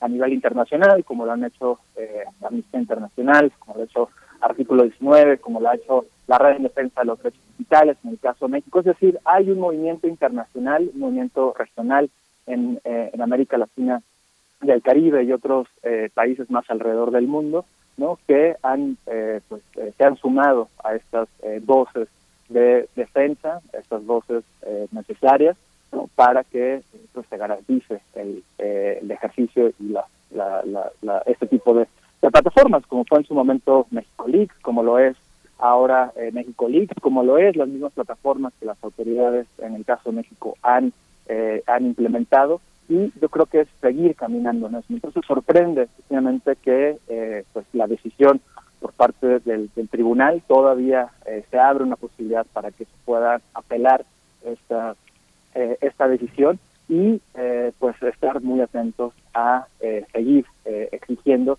y seguir garantizando la, la, la protección y el trabajo que puedan hacer las personas alertadoras en México, en Reino Unido o en cualquier eh, otra parte del mundo. Ahí, desde la Oficina de México, pero también desde la Oficina Internacional, seguiremos insistiendo en este, eh, en este camino.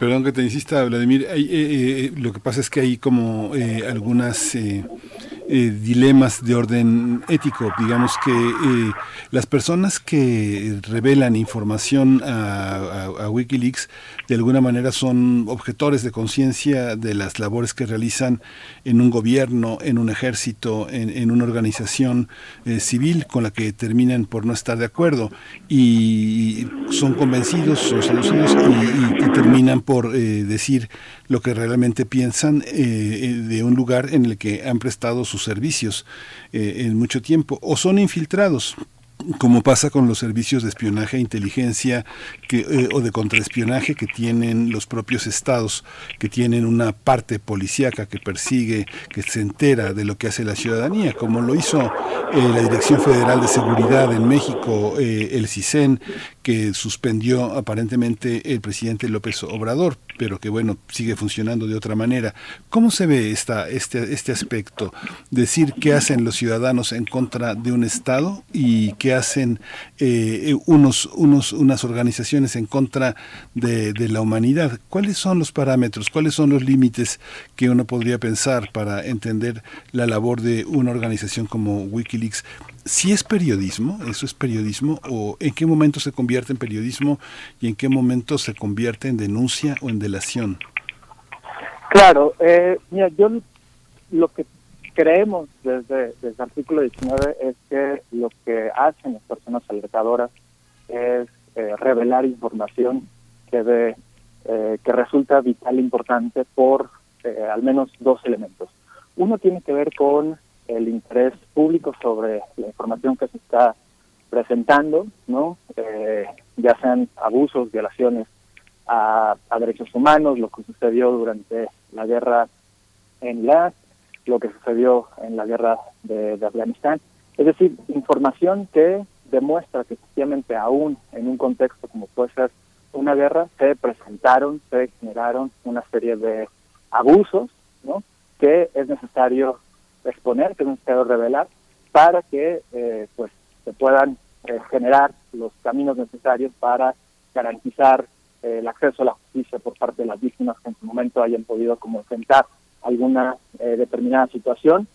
Está también el caso de Edward Snowden, ¿no? que y hizo un giro sumamente importante y sumamente crucial en materia y en términos de eh, privacidad y el abuso nuevamente también por parte de eh, las autoridades eh, estadounidenses para espiar a millones de personas. Es decir, eh, todos estos casos finalmente concurren en, eh, en un mismo lugar de poner sobre la mesa una serie de irregularidades, una serie de situaciones que es necesario que se conozcan para también tomar las medidas pertinentes. ¿no? La era Snowden marca un hito fundamental y crucial en lo que toca al derecho a la privacidad, en lo que toca a las tecnologías que se han utilizado para espiar no solamente con los fines legítimos que pueda tener una determinada eh, un determinado gobierno para perseguir eh, al crimen organizado o a alguien más,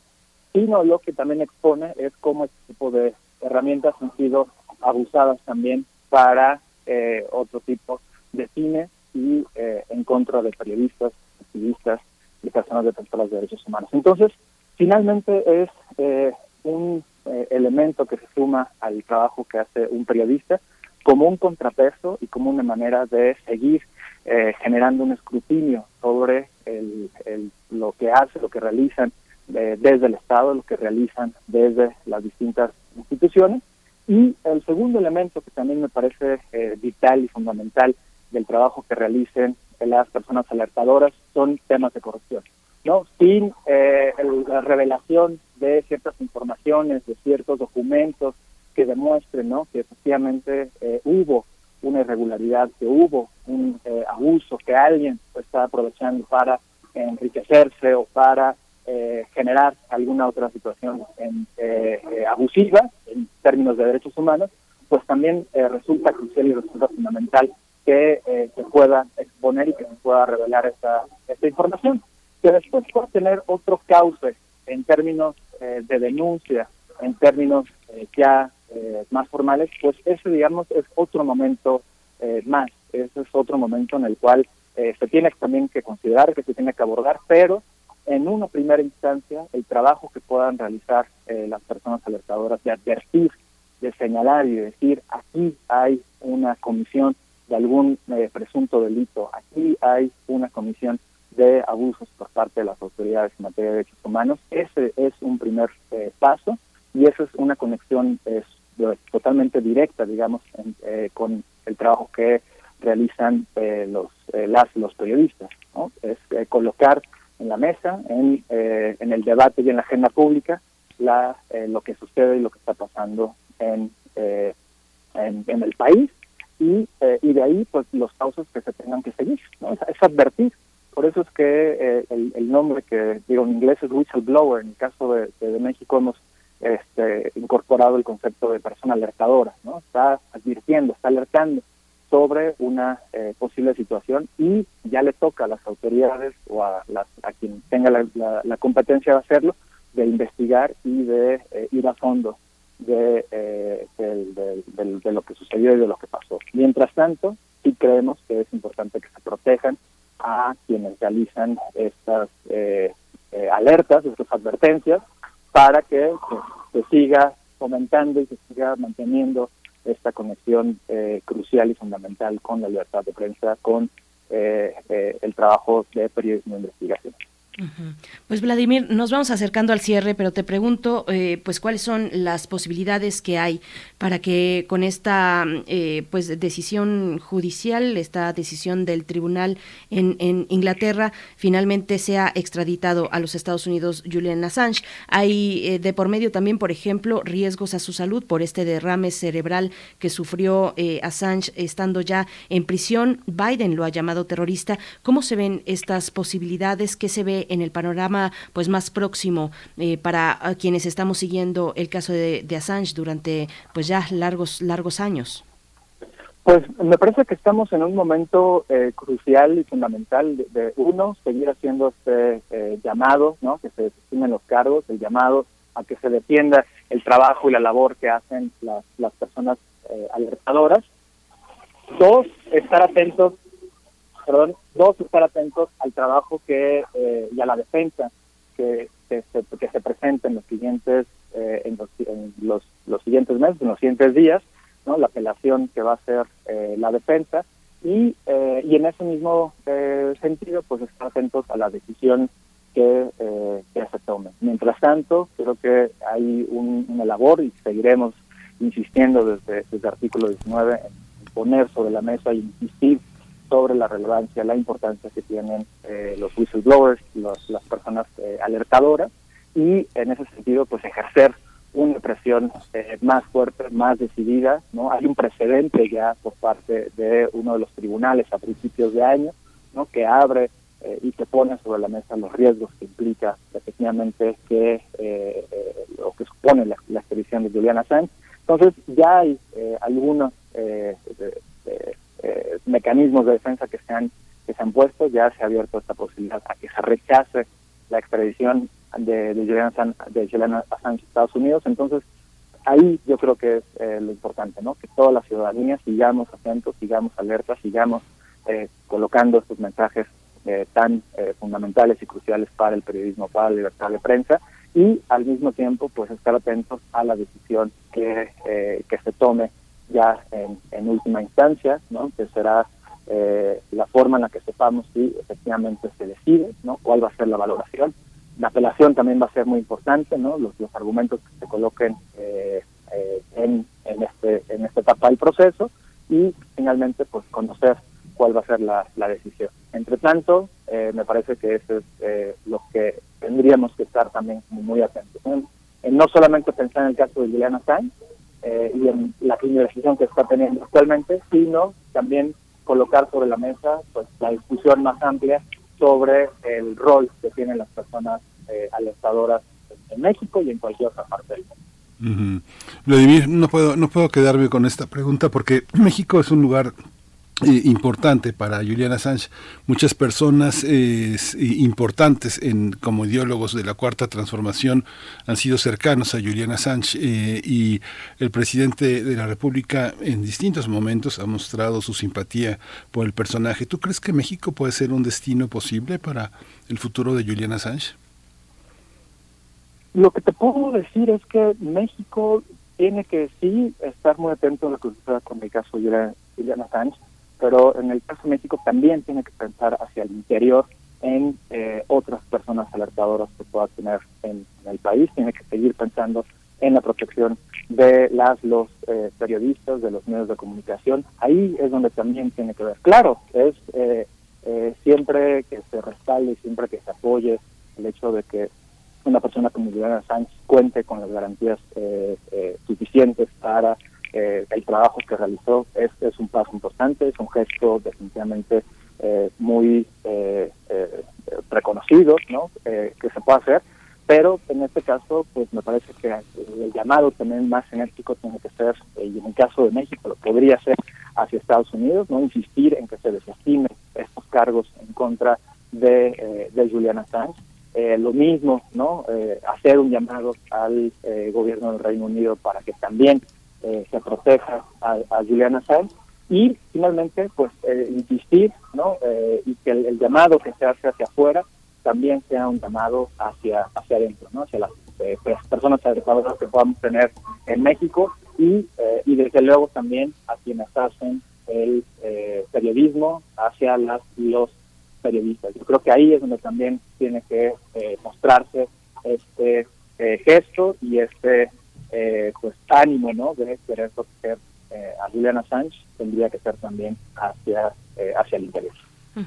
Bien, pues Vladimir Cortés, te agradecemos esta conversación oficial del programa de derechos digitales en la organización Artículo 19. Muchas gracias y bueno, decir por último, varios personajes se han pronunciado en estos recientes días eh, con esta noticia. Eh, está el ejemplo de Evo Morales que escribe en su cuenta de Twitter hace unos días, escribía, condenamos y repudiamos la decisión de la justicia británica que atenta contra la vida del hermano Julian Assange al permitir su extradición a Estados Unidos. Es una sentencia anticipada e injusta justa contra un periodista por cometer el delito, entre comillas, de revelar crímenes del intervencionismo yanqui. Gracias por esta conversación, Vladimir Cortés. Eh, seguimos la pista de este caso. A ustedes, Benicio Miguel Ángel, eh, un gusto y seguimos aquí al, pendiente. Muchas gracias. Pues vamos a ir con música. Eh, vamos a escuchar de Daniel, Me Estás Matando, Te Fuiste a Tiempo. me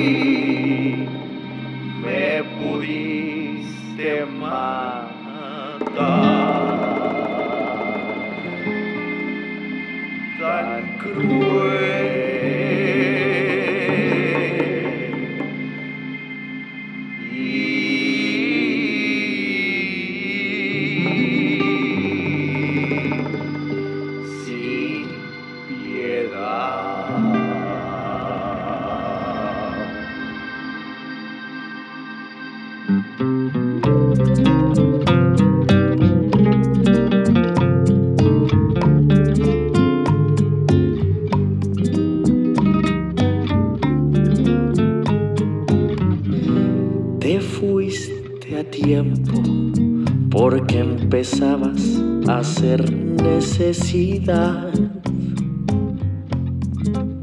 Qué bien me vino cuando el destino me dio mi libertad. Te fuiste a tiempo porque empezaba a entender que eras disfraz con el cinismo de un espejismo pediste un beso más. Yo colgué un suspiro de la estela de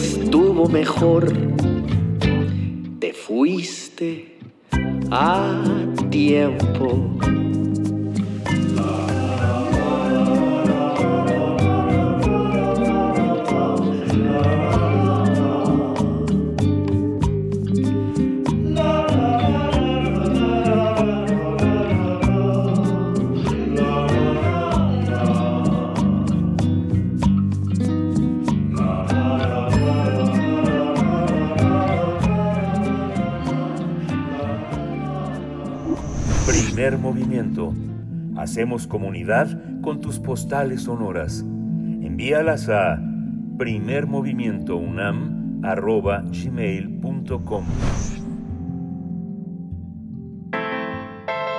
Nota Internacional. El Congreso chileno aprobó de manera histórica un proyecto de ley que permite el matrimonio entre personas del mismo sexo. La iniciativa, uno de los grandes anhelos del colectivo LGBTBI del país, comenzó a revisar hace más de cuatro años debido al impulso de la expresidenta Michelle Bachelet. La Cámara de Diputados resolvió votar el proyecto que equipara derechos y obligaciones independientemente del sexo de las personas que conformen el matrimonio. En total, la iniciativa recibió 82 votos a favor, 20 en contra y dos abstenciones. Minutos antes de la votación express en diputados, el Senado había aprobado la iniciativa por 21 votos a favor, 8 en contra y 3 abstenciones. La nueva norma modifica el Código Civil y otros cuerpos legales, permitiendo el matrimonio de parejas del mismo sexo y regulando los derechos y obligaciones que adquirirían o adquirirán eh, quienes lo celebren. Las diferencias en aspectos sobre filiación, derechos laborales y actualización de la ley de identidad de género surgidas la semana pasada entre las cámaras del Congreso forzaron a la conformación de la comisión mixta y obligó a una nueva votación en ambas cámaras. Chile se convierte así en el octavo país de América Latina en legalizar el matrimonio igualitario, esto después de Argentina, Brasil, Colombia, Uruguay, Ecuador, Costa Rica y varios estados de México. Vamos a conversar sobre esta decisión del Congreso chileno para aprobar el matrimonio igualitario y está con nosotros la doctora Erika López. Ella es profesora investigadora de la Universidad de Guanajuato, es miembro del Observatorio de Reformas Políticas en América Latina e, e integrante de la red de politólogas. Bienvenida, eh, doctora Erika López. Gracias por estar aquí en Primer Movimiento. ¿Qué tal? Buenos días. Gracias por la invitación. Gracias a ustedes. Gracias, Berenice, Miguel Ángel. Gracias, eh, doctora Erika López. Bienvenida a Primer Movimiento. ¿Qué significa este avance para la sociedad chilena que ha estado, pues, en un momento político muy interesante, eh, con una participación también importante, de pronto con algunas regresiones? Eh, estamos también al pendiente de su segunda vuelta en, en las elecciones próximamente, pero eh, ¿qué significa? ¿En qué, ¿En qué momento llega esta decisión a la sociedad chilena? Bueno, significa primero que eh, en América Latina y el Caribe, a nivel de reconocimiento nacional, es el séptimo país. eh, contamos a México, pero México no tiene un reconocimiento nacional del matrimonio igualitario, sino a nivel subnacional, ¿no? justo con los presidentes que mencionaban al inicio. Esto eh, trae avances a, la, a, a Chile, por supuesto, pero también a la región, porque implica fracturas eh, contundentes al modelo hegemónico de la familia tradicional, esa familia que se constituye desde la heterosexualidad, este, con un régimen patriarcal, monogámica, y que este modelo ha colocado en la dirección de la vida digna a las familias diversas que se han conformado disintiendo de la heteronorma, ¿no? Porque es importante decir que el amor no es amor si este no se basa en la heterosexualidad y que la crianza y el cuidado de las hijas y los hijos se centra en la autorización del régimen patriarcal heterosexual, porque el Estado tiene sexo y en consecuencia el marco legal es heterosexual. Por tanto, el Estado va a regular siempre los deseos y los erotismos, la crianza, siendo así lo personal político. Entonces, estas son las implicaciones que trae Chile en un momento pues de mucha efervescencia social desde 2019 en una reformulación de su constitución y, y se suma a, muchas demandas de diversos sectores de la sociedad, ¿no? Entonces, eh, los derechos, aquí es importante decir que los derechos no se ganan a la primera, que hay toda una historia detrás de lucha y esto implica desgastes, dolor, sufrimiento, enfrentamiento. Y es así como tenemos que situar que si bien empezó esto hace cuatro años, desde diciembre de 2010 hay una pareja eh, conformada por dos personas, eh, dos hombres, eh, César Peralta y Hans Arias, que ya estaban creando a dos niños y una vez deciden ir a una oficina gubernamental a Santiago de Chile para pedir eh, el matrimonio. Eh, ellos estaban muy conscientes de que su solicitud les sería negada y previo a eso se vinculan con el Movimiento de Integración y Liberación Homosexual llamado MOVIS, quienes eh, convocan a los medios y tras salir de esta oficina gubernamental los estaban esperando los medios, hacen una rueda de prensa y denuncian eh, las desigualdades y discriminación estructural, ¿no? Producto de un Estado que se articula siempre desde un régimen heterosexual y sexista. Y esto da origen a una serie de demandas por parte de esta pareja y, y de otras más que se suman siempre apoyados por móvil. Pero bueno, en esta documentación que hemos hecho del reconocimiento de derechos LGBT en América Latina, eh, podemos identificar que hay desde 1999, eh, hay los primeros indicios de lucha eh, y de acercamientos sólidos al Congreso por eh, querer alcanzar el reconocimiento del matrimonio igualitario. Entonces, esto es un logro muy fuerte y muy contundente para Chile, pero también para la región. Ahora que comentas, Erika, Erika López, el tema, el tema del amor el tema del matrimonio ha sido eh, eh, ha sido muy eh, muy polémico entre muchos pensadores, antropólogos, psicoanalistas, eh, sociólogos, sobre el gran fracaso de una institución que pretende eh, continuar eh, la especie a través de la reproducción y la reproducción de valores.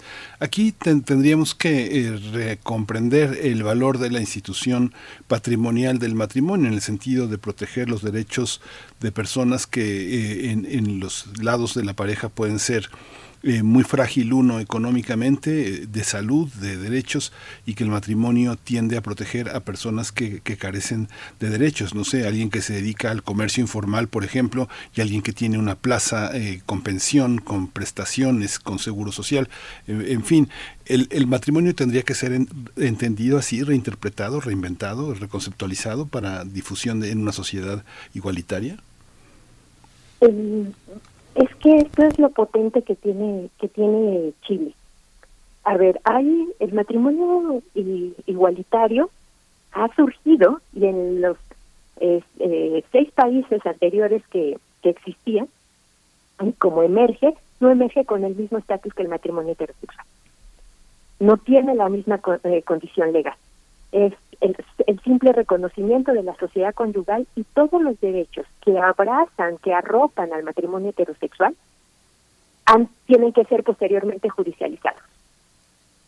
Entonces, eh, por eso es que tenemos que ubicar bien cuando se gana un derecho y no romantizarlo, porque hay una, todavía está en un estatus menor y que implican y que además está en función de las condiciones económicas que tenga cada una de las parejas para poder emprender esa judicialización, el reconocimiento de derechos. Y en este sentido, eh, Chile eh, por completo reestructura eh, el modo en que se conforma, se conforma el matrimonio igualitario. ¿Por qué? Porque aquí también es importante decir que no solo podemos ver las cuestiones eh, de la racionalidad legal, sino también están atravesadas eh, otras condiciones que tienen que ver con las especificidades que caracterizan a las parejas eh, del mismo sexo y que atraviesan tanto la orientación este, sexual como las condiciones de identidades de, género.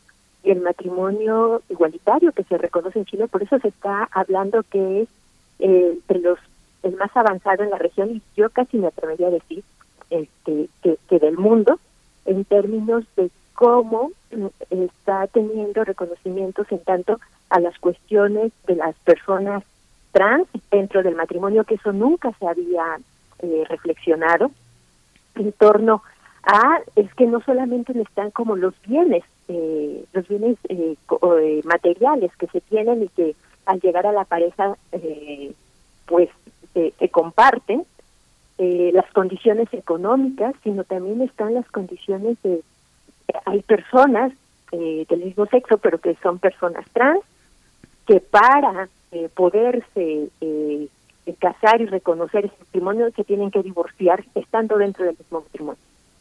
Y esto lo contempla la ley, eh, eh la ley chilena, ¿no? el matrimonio igualitario. Hay un replanteamiento muy profundo que, incluso cuestiona la constitución del matrimonio heterosexual. Claro, eh, doctora Erika López, a mí me gustaría, eh, siguiendo con un contexto o a manera de contexto, eh, me gustaría retomar esta cuestión que ocurrió en 2018, aquel momento cuando la Corte Interamericana de Derechos Humanos dio una opinión consultiva que por su parte le solicitó el Estado de Costa Rica, en la que la Corte finalmente en 2018 reconoció pues de manera contundente el matrimonio entre personas del mismo sexo.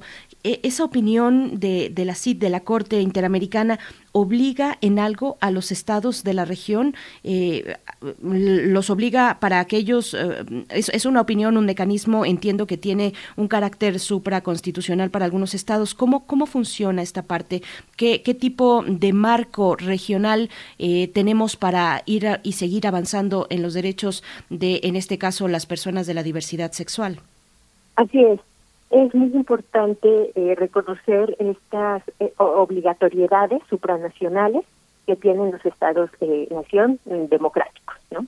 Y entonces eh, la Corte tiene, hace este mandato, pero la Corte Internacional, pero también está, es muy curioso porque también exige que vaya, que se reconozcan todos los derechos del matrimonio que tiene el matrimonio heterosexual. Sin embargo, esto eh, se aplica de manera distinta en cada Estado-nación. ¿De qué, ¿De qué depende? Del litigio estratégico que se haga. ¿De qué depende? Del conservadurismo de los congresos. Por eso aquí también Chile es histórico porque es un presidente que se reconoce de derecha, con un congreso que es mayoritariamente de centro derecha. Y eh, lo que hemos visto en la historia del reconocimiento de derechos, no solo del matrimonio igualitario, de otros más dentro de la región, casi se gana, cuando los congresos son muy conservadores, se ganan por eh, la Suprema Corte, por un litigio estratégico, pero también está en función de que esa Corte no sea conservadora.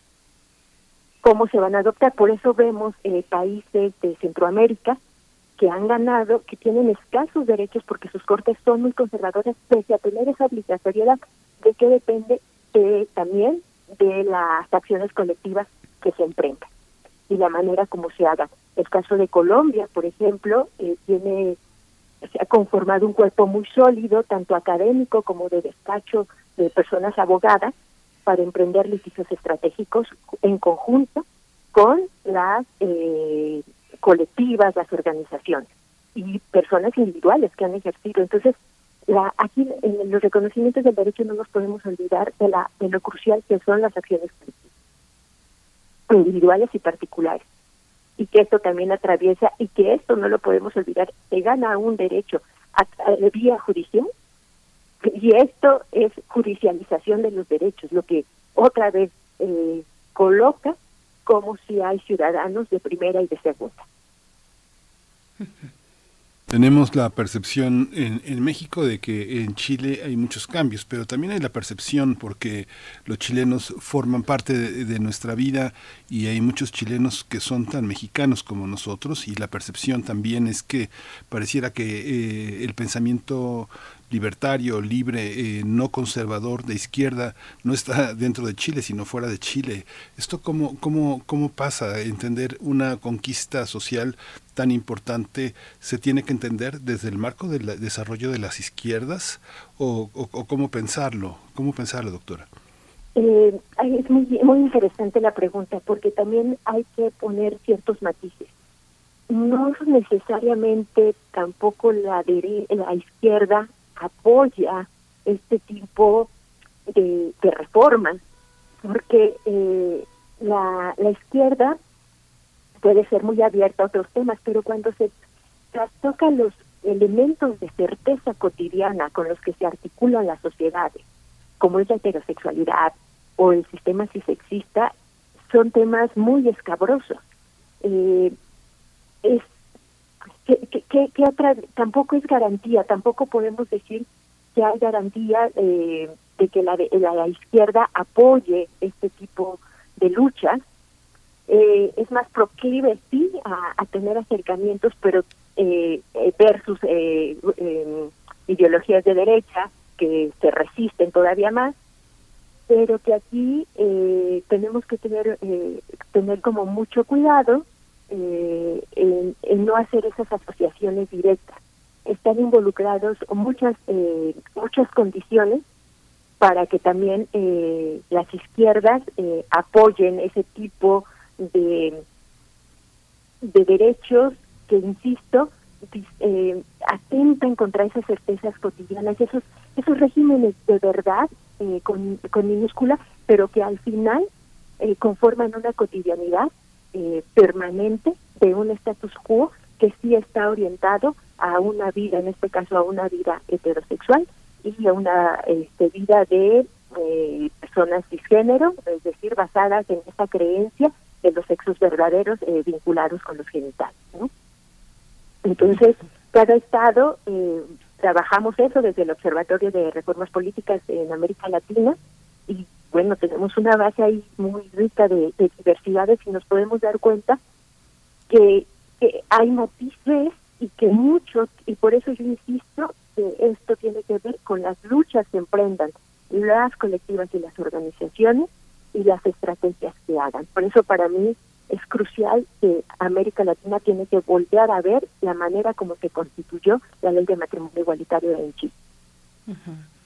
Pues eh, ya estamos en el filo de esta charla y también de, nuestra hora de transmisión. Me quedé pensando en esta pregunta que hacías, Miguel Ángel, eh, y, me quedé pensando que, le pregunten a Pedro Lemebel, este artista chileno, escritor también, él falleció en 2015 y, tiene este manifiesto que se, que se titula Hablo por mi diferencia, donde habla de la violencia y discriminación que vivió eh, por su preferencia sexual desde mm, esta violencia que vivió al interior del Partido Comunista Chileno. Así es que, bueno, ahí es un testimonio muy, muy interesante cuando se habla, se piensa desde la izquierda en los derechos y las libertades. Y pues no nos queda más que agradecer, doctora Erika López, por esta conversación y, pues seguiremos atentos, atentas lo que ocurre ah, en nuestro país, ahora que Zacatecas también ha eh, aprobado el, el matrimonio entre personas del mismo sexo, el matrimonio igualitario. Ya van 25 estados de la República que lo aprueban y pues bueno, ahí por ahí falta Veracruz, Estado de México, Guanajuato, Guerrero, Tabasco, Tamaulipas, Durango. Le agradecemos mucho esta conversación, doctora. Hasta pronto.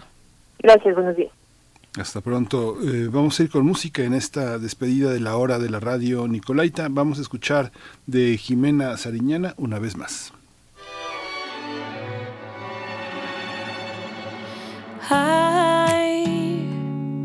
Qué rico tenerte de frente y volverte a mirar. Borrar el pasado para luego volver a empezar. Oh, ay, una vez más.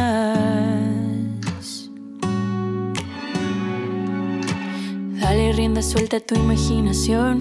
Viajemos entre lo real y la ficción. Seamos la película de tu elección. Mira que se lo lleve el viento. Ay, amor. ¿Cómo seguir queriendo lo que se tiene?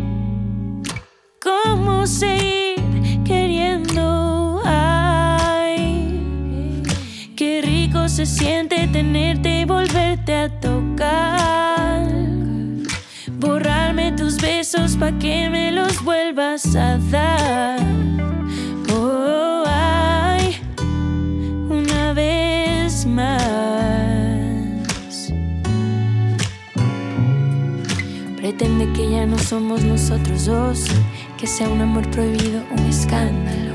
Salgamos por atrás que no nos pueden ver. La noche nos está esperando, puede ser. ¿Cómo seguir queriendo lo que se tiene?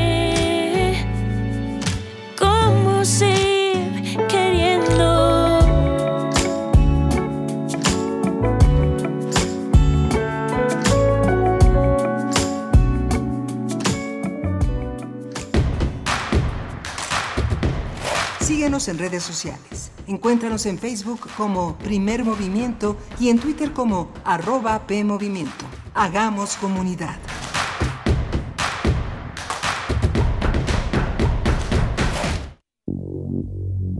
La historia está llena de rompimientos, de fracturas, de nuevas construcciones ideológicas, de efervescencias que se enraizan y tejen, como la erupción de un volcán.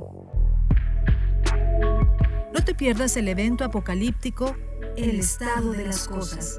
Exposición de dibujo, pintura, escultura, video y animación por Marcos Castro. Disponible en la Galería Sur del Museo Universitario del Chopo.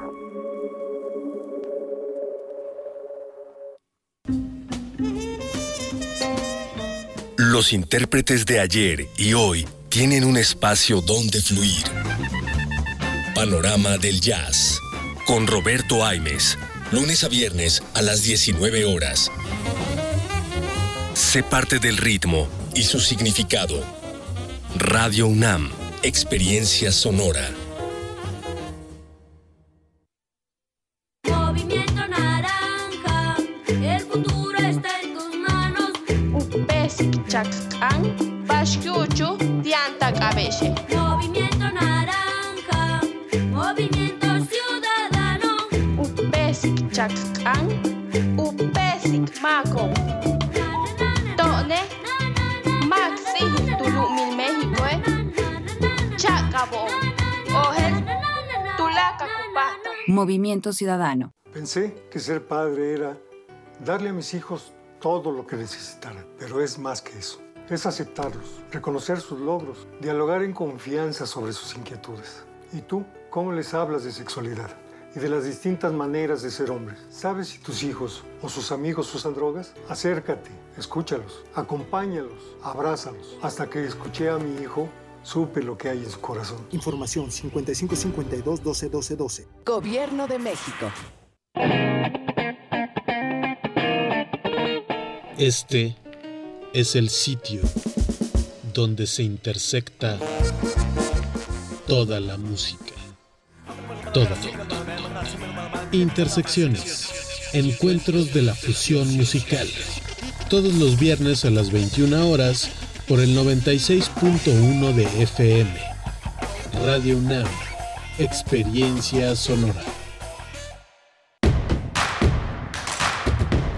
Encuentra la música de primer movimiento día a día en el Spotify de Radio UNAM y agréganos a tus favoritos.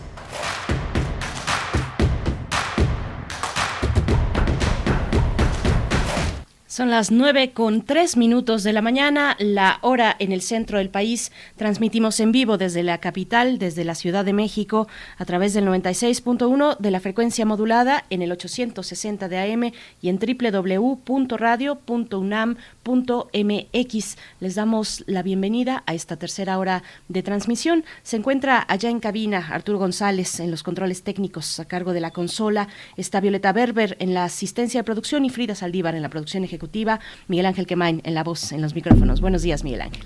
Hola, Berenice Camacho, buenos días. Qué gusto continuar aquí en esta tercera hora de primer movimiento. Quienes han acompañado esta transmisión, pues tuvimos una, hemos tenido una mañana muy, muy interesante desde los eh, discos Pentagrama, que como bien decían en nuestros radioescuchas, han conformado pues todo el ritmo de una generación, la manera de, de posicionarse frente al consumo de la música eh, popular, de la música eh, que han hecho grandes compositores comprometidos con los cambios, con los movimientos sociales en América Latina, las grandes protestas animadas por grandes cantautores, intérpretes, formas de acercarse a los instrumentos tradicionales. Modesto López es el timón de todo esto y recordaba a Alejandra Sea, su compañera de vida y la gran representante de Oscar Chávez durante pues más de 30 años en ese trabajo conjunto. Lo escuchamos hace un rato también a Vladimir Cortés hablando de el caso de Juliana Sánchez y a la doctora eh, justamente eh, a, la doctora Erika eh, Erika López hablando sobre el tema del matrimonio igualitario en Chile que deja muchísimas preguntas hay muchísimas cuestiones y pues nos reflejamos en ese espejo Berenice nos reflejamos en ese espejo y estamos eh, también con la atención puesta sobre las siguientes elecciones el próximo domingo, la segunda vuelta de elecciones presidenciales en, en Chile que se debaten, se debaten entre los candidatos Gabriel Boric y José Antonio Cast, eh, de el, pues el candidato del Frente Amplio y el PC y el postulante de la derecha extrema que se enfrentarán pues este domingo 19 mm, de diciembre en una votación pues final que todavía está mm, con un panorama incierto para Chile, pero que en medio de todo ello pues se filtran también estas cuestiones, estas reflexiones de eh, hasta dónde se avanza o se frena eh, con estas posibilidades de ampliar los derechos, en este caso para la comunidad de la diversidad sexual chilena, que bueno, se ha dado un paso muy importante, pero hay que mantener la atención a las próximas elecciones este domingo, Mil Ángel. Sí, Chile es una sociedad en cambio.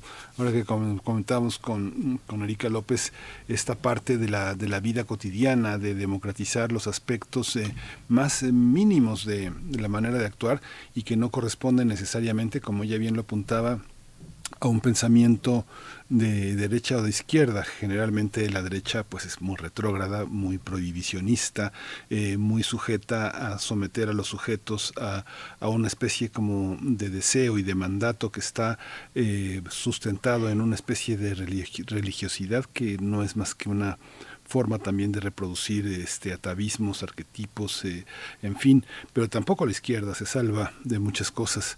Una de las cuestiones que enfrenta el matrimonio igualitario, en el caso, por ejemplo, de las mujeres, es que muchos hombres las persiguen eh, para quitarles la patria potestad de sus hijos por, el, por esta orientación sexual que lo indican como una desviación, pero también en el caso de los hombres hay una hay también una una persecución a muchos hombres que eh, eh, han resuelto decirse a sí mismos la verdad y estar en una orientación sexual distinta y que las familias eh, los persiguen para evitar que estén en contacto con sus hijos, que se ha demostrado por muchísimos espacios que son tan amorosos o más que, que muchas parejas heterosexuales. ¿no?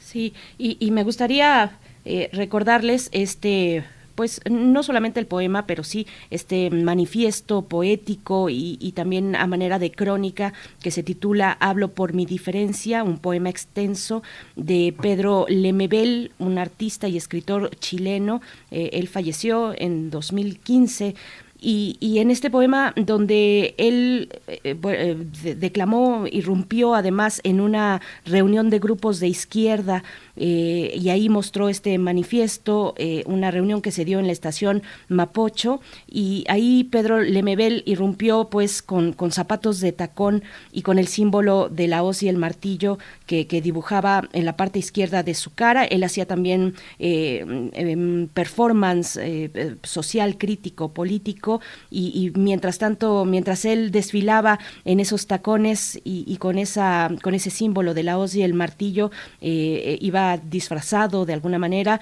y, también con su voz grabada eh, recitando este manifiesto que se titula Hablo por mi diferencia. Vale mucho la pena acercarse a él, de verdad es un verdaderamente un manifiesto efectivamente un manifiesto desde la diversidad sexual y cómo se vive desde eh, la idea del proletariado y de la izquierda, en este caso en Chile, Miguel Ángel. Así es que bueno, dejo esa anotación para que puedan volver a, él si ya lo han hecho y si no lo conocen, pues descubrirlo porque se van a llevar una muy buena, una muy buena sorpresa. Es un manifiesto pues muy, muy vigente, además muy pujante, muy vibrante, el que realizó en su momento Pedro Lemebel, Miguel Ángel. Sí, fascinante, interesante. También un ejemplo una diferencia importante dentro de nuestro continente, una, de una gran valentía, que fue una gran pérdida que ya no está entre nosotros, pero bueno, lo traes hoy, este viernes, este jueves 16 de diciembre, y eso indica que sigue presente y sigue vigente entre nosotros. Hay que leerlo y bueno, recordarlo y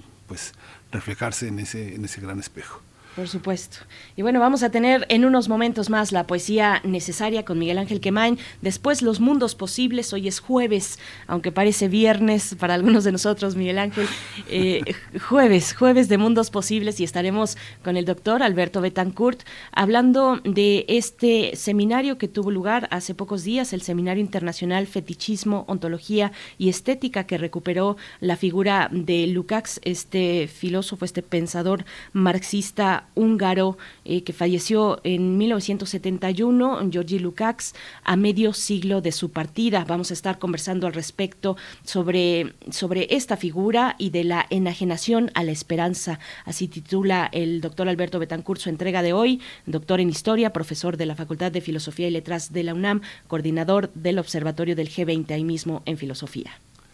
Pues sí, seguimos. Ah, pero hoy tenemos también a Alicia Vargas Ayala hablando de los derechos de, los niños, un tema que no cesa de, eh, darle importancia. Esta vez la migración es parte de la de esta visión que tiene Redim de, tratar de poner en la agenda el tratamiento particular que, se, que se requiere para una migración digna, una protección eh, de las familias que no sean separadas, que no sean eh, sujetas de una vigilancia estricta que evite que también los adolescentes sean arrancados del seno familiar y sean este colocados aparte, sino que tienen un tratamiento que en esta red de derechos por la infancia eh, plantea Alicia Vargas Ayala. Muy bien, pues vámonos entonces con la poesía necesaria. Primer movimiento. Hacemos comunidad en la sana distancia. Es hora de poesía necesaria. Justo esta semana que hablamos con Emiliano Becerril, el editor de Elefanta, eh, se destacábamos la poesía que formaba parte de sus colecciones y uno de esos títulos es El Círculo de la Presencia de Carlos Azar Mansur.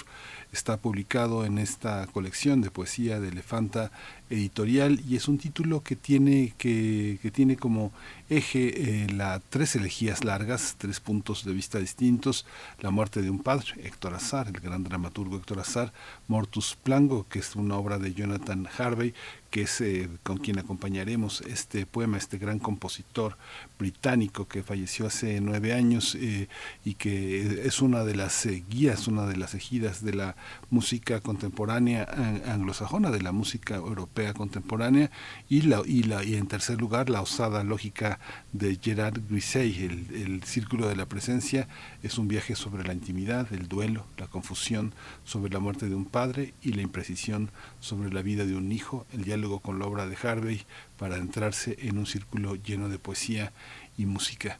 Pues eh, la, música de Harvey que vamos a escuchar es este, hacia una tierra pura para una gran orquesta, es la orquesta del Conservatorio de París, eh, eh, un, un, ensamble intercontemporáneo que está dirigido por Matías Pincher en la dirección de esta obra que se grabó en 2016 en la radio francesa.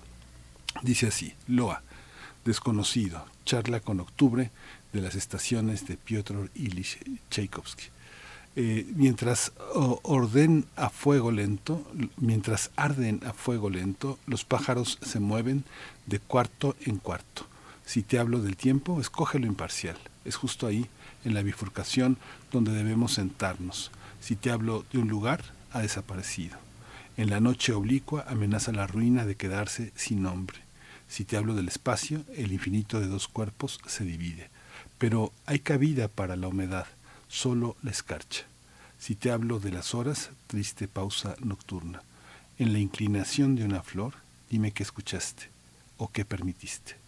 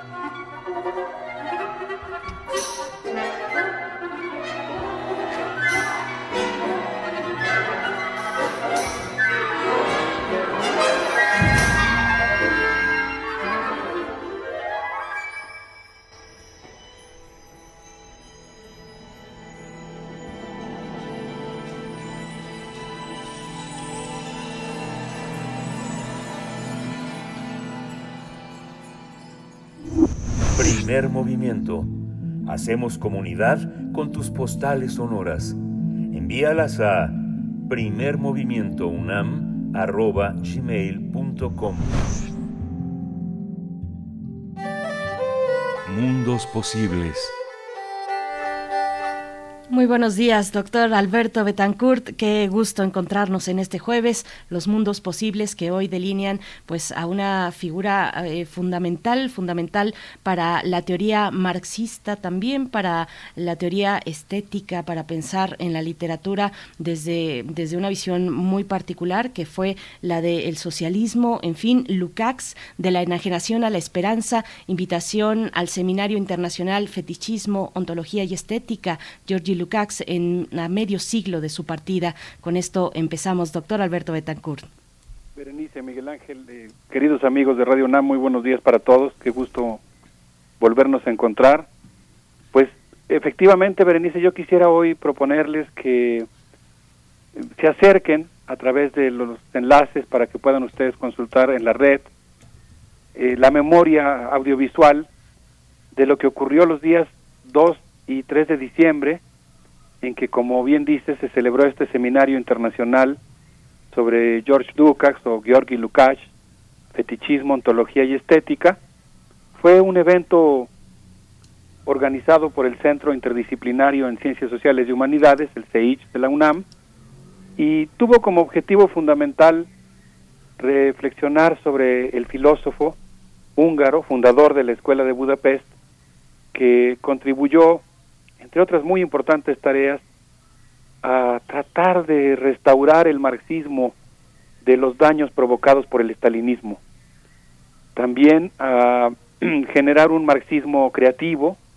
A mí me encanta la lectura de Marx que hace la Escuela de Budapest, es una lectura antropológica, por ejemplo, la que hace Georgi Marcus, ¿no? en su en su texto clásico Marxismo y Antropología y Lukács también contribuyó a mostrar los vínculos entre socialismo y democracia, un tema que es fundamental.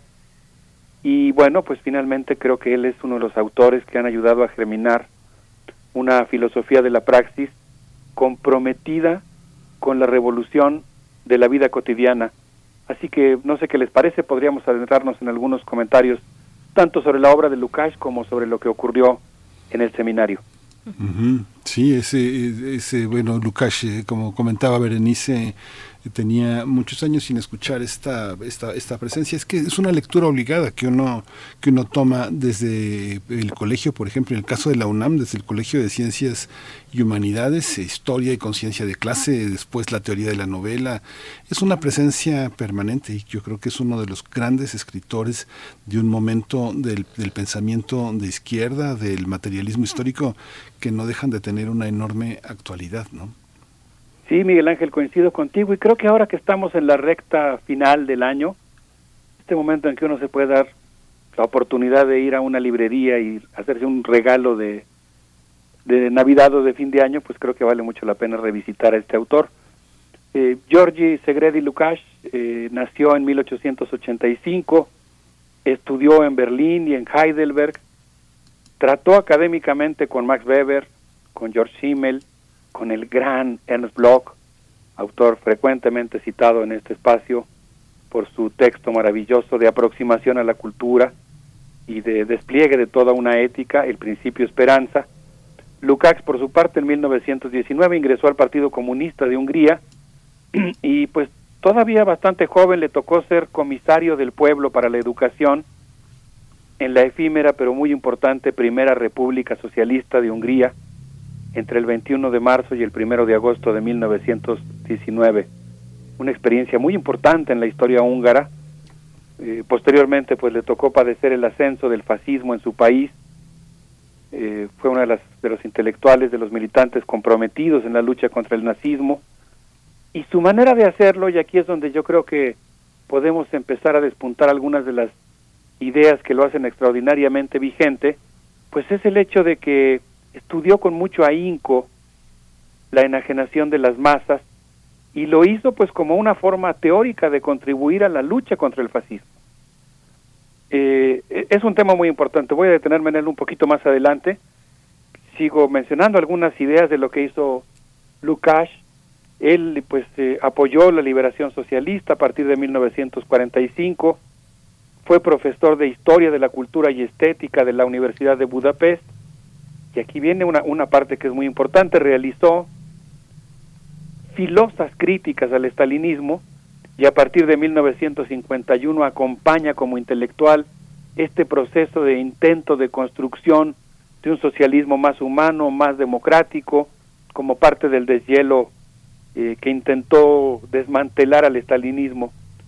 Eh, Lukács apoyó el gobierno revolucionario de Hungría, el gobierno socialista y democrático, encabezado por Imre Nige, y en esta semana que tuve oportunidad de saludar a un amigo, José Guadalupe Gandarilla, quien fue uno de los organizadores del evento, junto con Aide García Bravo, tendremos oportunidad de escucharlos en un momento más, brevemente. Eh, eh, José Guadalupe Gandarilla me recordaba una anécdota, un episodio que cuenta Michael Lowy, quien dice que en 1956, en ese momento tan, tan difícil, tan desgarrador, tan confuso que debe haber sido para las personas que vivían en aquella época, cuando se produjo la invasión soviética que puso fin al intento de deshielo en Hungría. Imagínense ustedes, eh, estamos hablando de cómo en Hungría pues había una tensión entre lo que podríamos llamar los socialistas democráticos, los socialistas libertarios, los partidarios de un socialismo más humano y los estalinistas y pues en un momento dado la Unión Soviética invade Hungría, pone fin a este intento de, de deshielo y de construcción de un socialismo más feliz, podríamos decir. Y en ese momento, esta es la anécdota que recuerda Michael Lowy, eh, referida por José Guadalupe Gandarilla, pues llegan los soldados a la redacción en la que se encontraba George Lukács y cuando le piden que entregue las armas, George Lukács entrega su lápiz su lápiz que había utilizado como instrumento de lucha, eh, como arma de lucha en contra del nazismo y en contra del estalinismo. Bueno, eh, uno de los participantes en el evento, un experto en Lukács, eh, Antonino Infranca, quien por cierto publica un texto en el último número de la revista Memoria, una revista de pensamiento militante, un importante espacio de reflexión. Les recomiendo muchísimo que visiten este texto de Antonino Infranco que se llama Realismo y Política en la Hungría Socialista, a propósito de Georgi Lukács.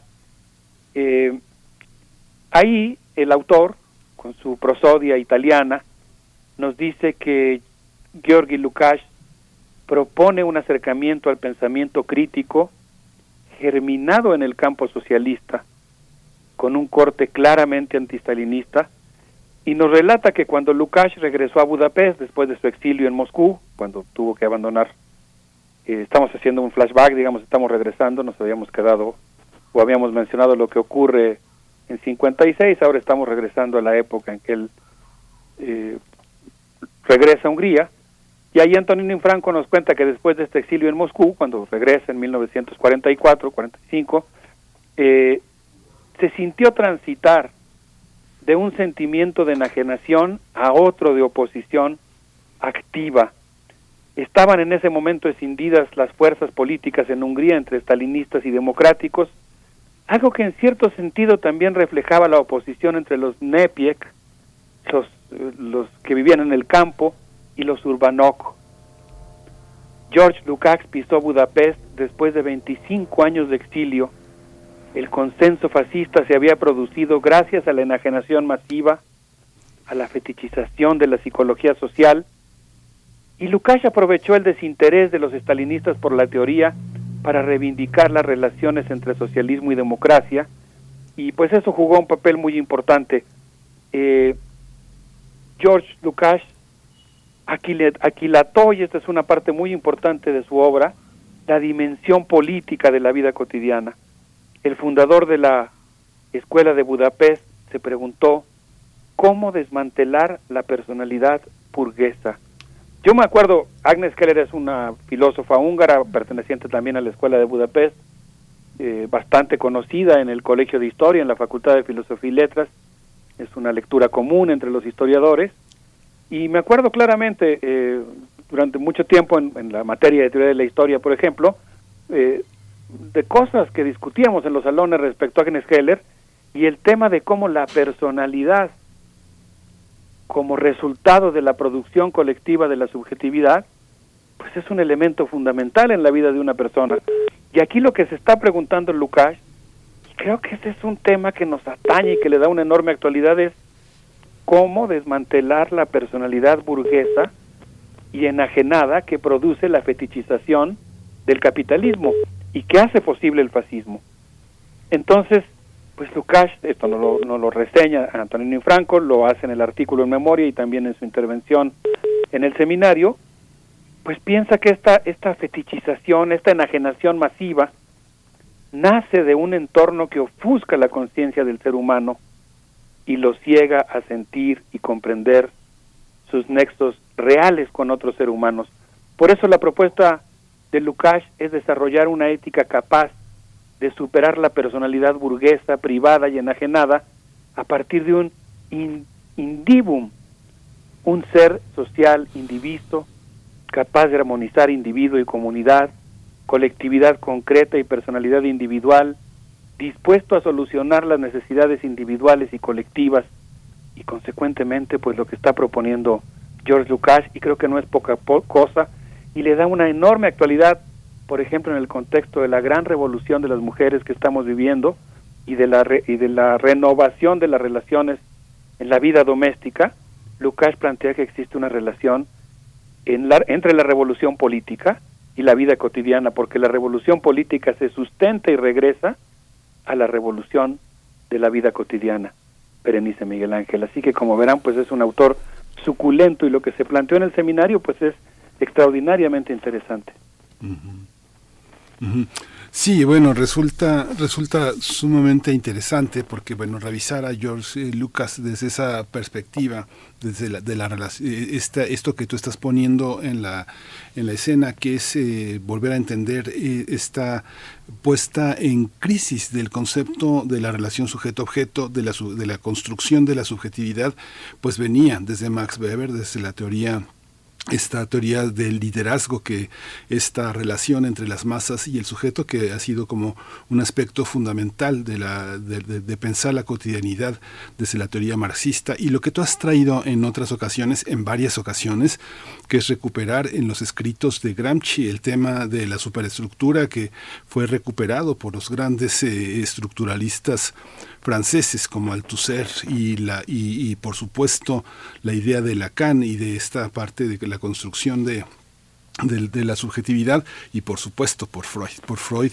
y esta idea de lo masivo que está en la psicología de las masas y la psicología del yo, que es así como son pilares del siglo XX y que habla de una heterodoxia, de una heterodoxia en el pensamiento filosófico, antropológico, psicoanalítico del siglo del siglo XX, Alberto, que es en el que Lukács es una parte fundamental y además tocado por el eh, por el virus poderoso de la literatura, su teoría de la novela no es más que una teoría del conocimiento, una de las formas más de cómo la literatura es una forma de entender la vida cotidiana. Y bueno, eh, Agnes Heller y Henri Lefebvre, que son los pilares del entendimiento de esa visión burguesa de la vida cotidiana, de sus maneras y de sus estereotipos, ¿no? Sí, eh, coincido contigo, creo que el marxismo que refunda, que recrea Georgi Lukács, pues es un marxismo dialogante, ¿no? Un marxismo que está dialogando con el mundo, que está dialogando con la literatura, que está dialogando y discutiendo con otras corrientes.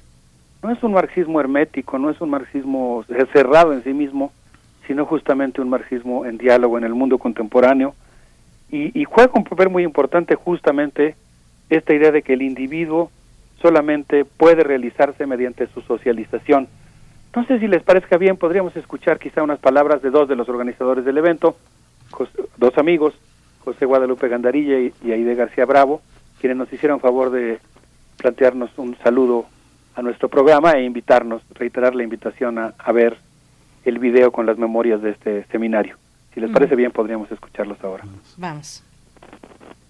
Saludamos a las y los radioescuchas de Mundos Posibles y de Primer Movimiento de Radio UNAM y les invitamos a ver en el YouTube del Centro de Investigaciones Interdisciplinarias en Ciencias y Humanidades los videos del seminario para constatar que hay un abordaje renovado de las dimensiones que Lukács analizó a lo largo de su vida y me gustaría compartirles dos frases del propio autor, del que conmemoramos medio siglo de su partida, que me parece ponen de relevancia su actualidad.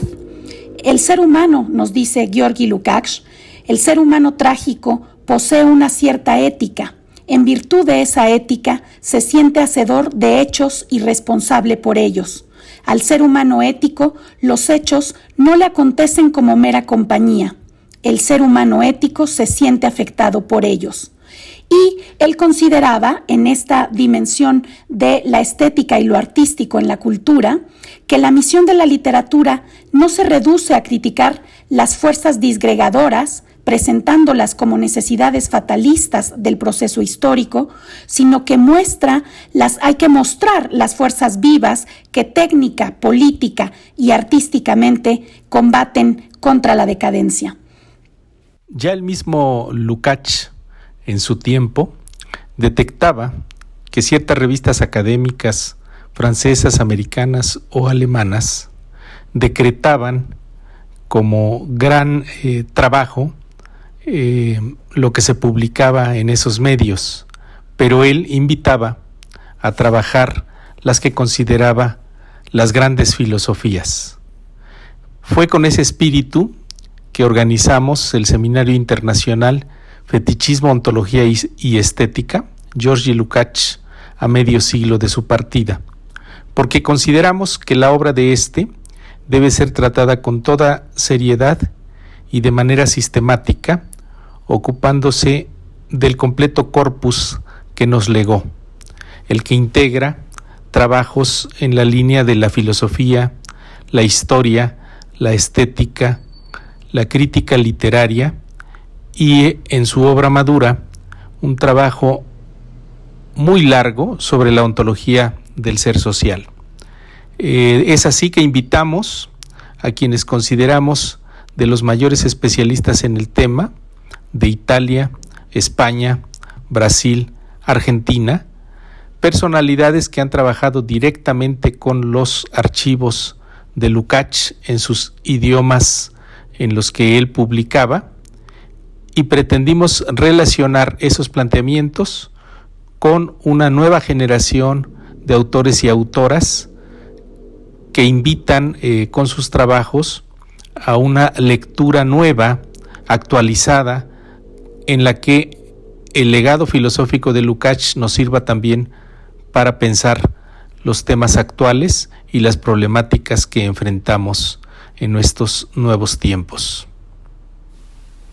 Estamos de vuelta y precisamente seguimos también el diálogo que hacen nuestros radioescuchas en, en redes sociales. Oscar Isidro Bruno nos dice, importantísimo regresar, esto que ya escuchábamos al final, importantísimo regresar a la lectura de Lukács y su lucha más en nuestro tiempo, cuando la discusión y reflexión desde la izquierda requiere de aires libertarios e irreverentes para hacer una crítica despiadada de la realidad. Y pues bueno, seguimos con esta crónica que nos comparte y la invitación también al Seminario Internacional Fetichismo, Ontología y Estética Georgi Lukács a medio siglo de su partida, doctor Alberto Betancourt. Gracias, Berenice. Un saludo revolucionario a Oscar Isidro Bruno, qué bueno que nos hizo favor de escribirnos.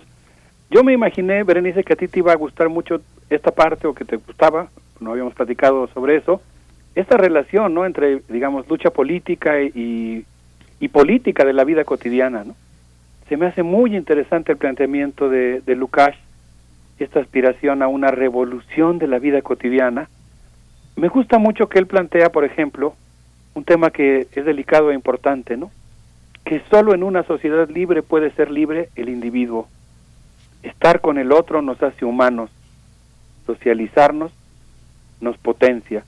Y yo creo que este es un ejemplo, ¿no? La, la, la eh, reflexión sobre el tema de la socialización que pues vuelven muy actual a, a Georgi Lukács.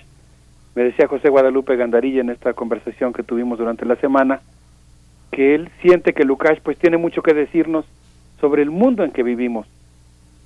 Eh, yo diría, hago una lista retomando, algunos elementos que él mencionó y otros que yo agrego, pues cómo no, ¿no? Estamos frente a elementos muy negativos, como el ascenso de Bolsonaro, como el giro a la derecha en Europa y en Estados Unidos, y ante movimientos muy positivos como el movimiento feminista o la deconstrucción de la masculinidad, que pues vuelven muy actual todo el estudio de George Lukács, muy importante, muy vigente, eh, muy motivante, ¿no? La reflexión que él hace sobre el tema del fetichismo y sobre el tema de cómo las relaciones de dominación y explotación que se desarrollan a gran escala en la sociedad se reproducen en la pequeña escala y consecuentemente pues no puede haber liberación en una sin que haya liberación en la otra.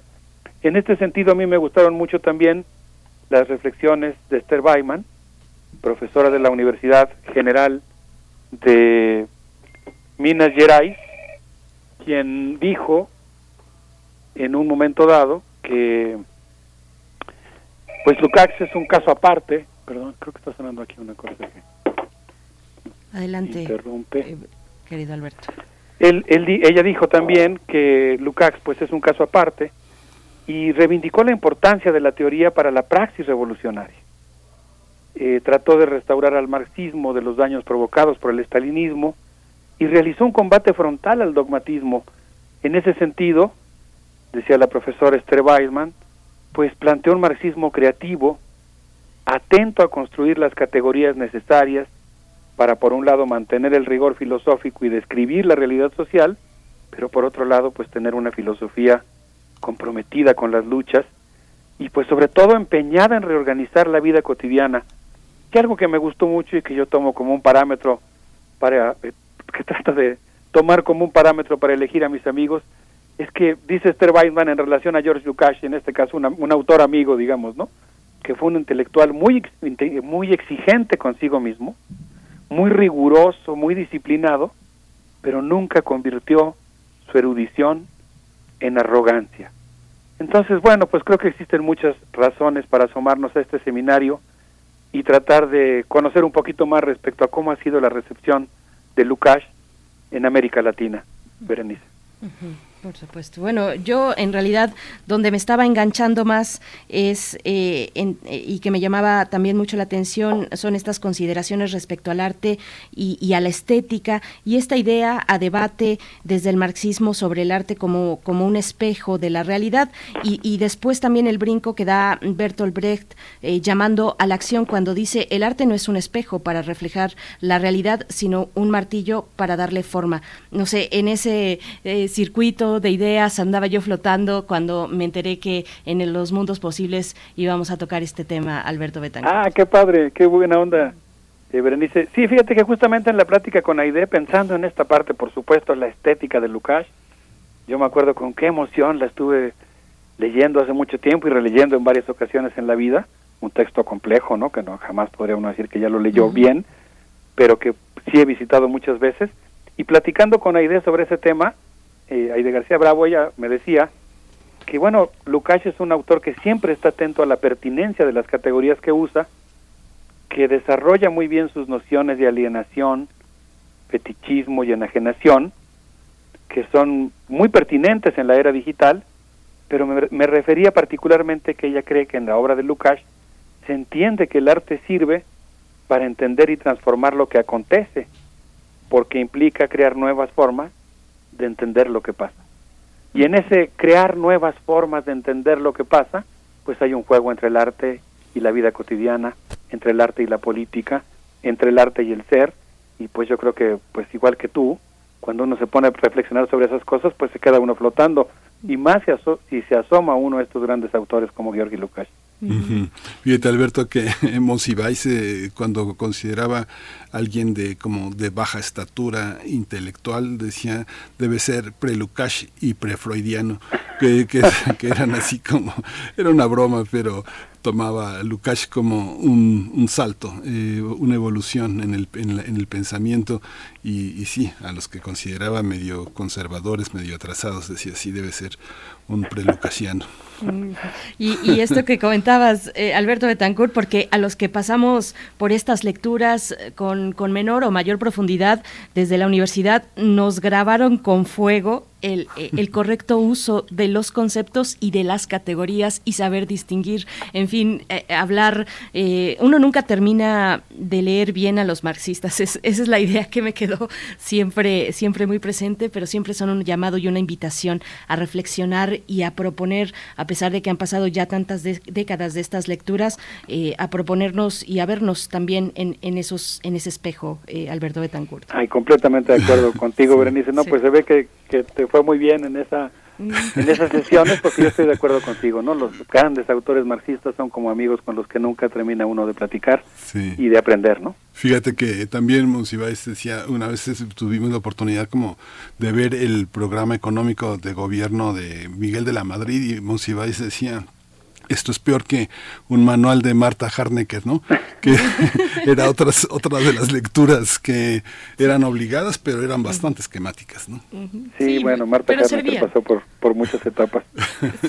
pero, pero funcionaban como una introducción. Ya me estoy aquí, este también me, me, voy a soltar, pero sí funcionaban como una guía, como una guía de conceptos y categorías que finalmente creo que ese fue uno de los grandes aportes, además de ser una mujer ahí en la lucha y en la teoría marxista, ¿no? Sí, sí, sí, sí, por eso digo que sí, pasó por, por varias etapas y también se pueden hacer varias lecturas de ella, aunque tiene esa faceta también sí muy estructuralista, ¿no? Pero bueno, pues esta, esta sesión creo que será la última que tendremos en vivo. Eh, quisiera yo desearles a todos muy feliz Navidad. Yo tenía un amigo militante, Elmer Rojas, que solía decir en la última reunión así de un de algún comité, la última reunión del año solía decir, bueno, se suspende la lucha de clases, nos vemos en enero.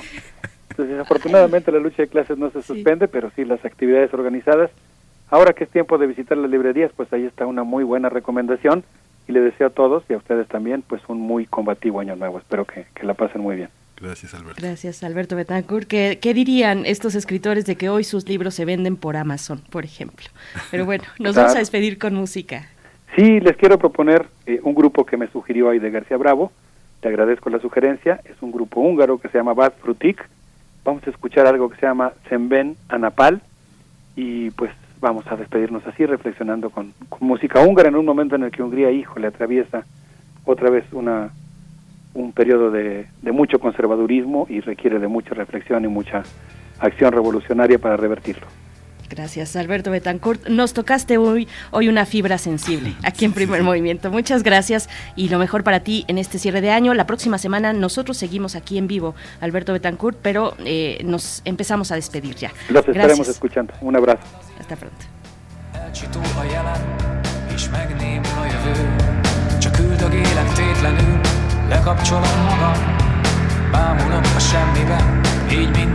a pillanat, ideben csak pörög, egy végtelen magnó szalag a szemhéjam mögött.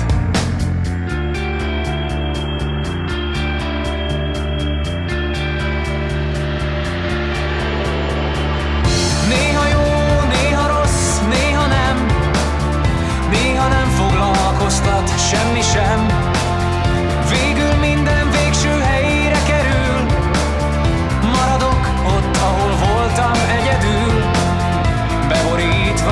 Sugarakkal. Szemben állok a nappal,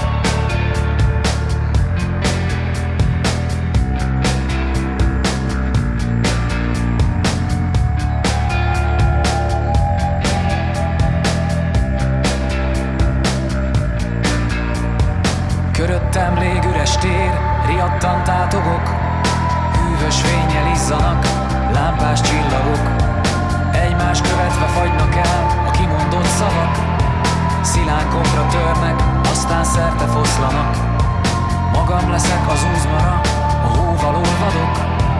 Elillanak akár a tél, akár a sóhajok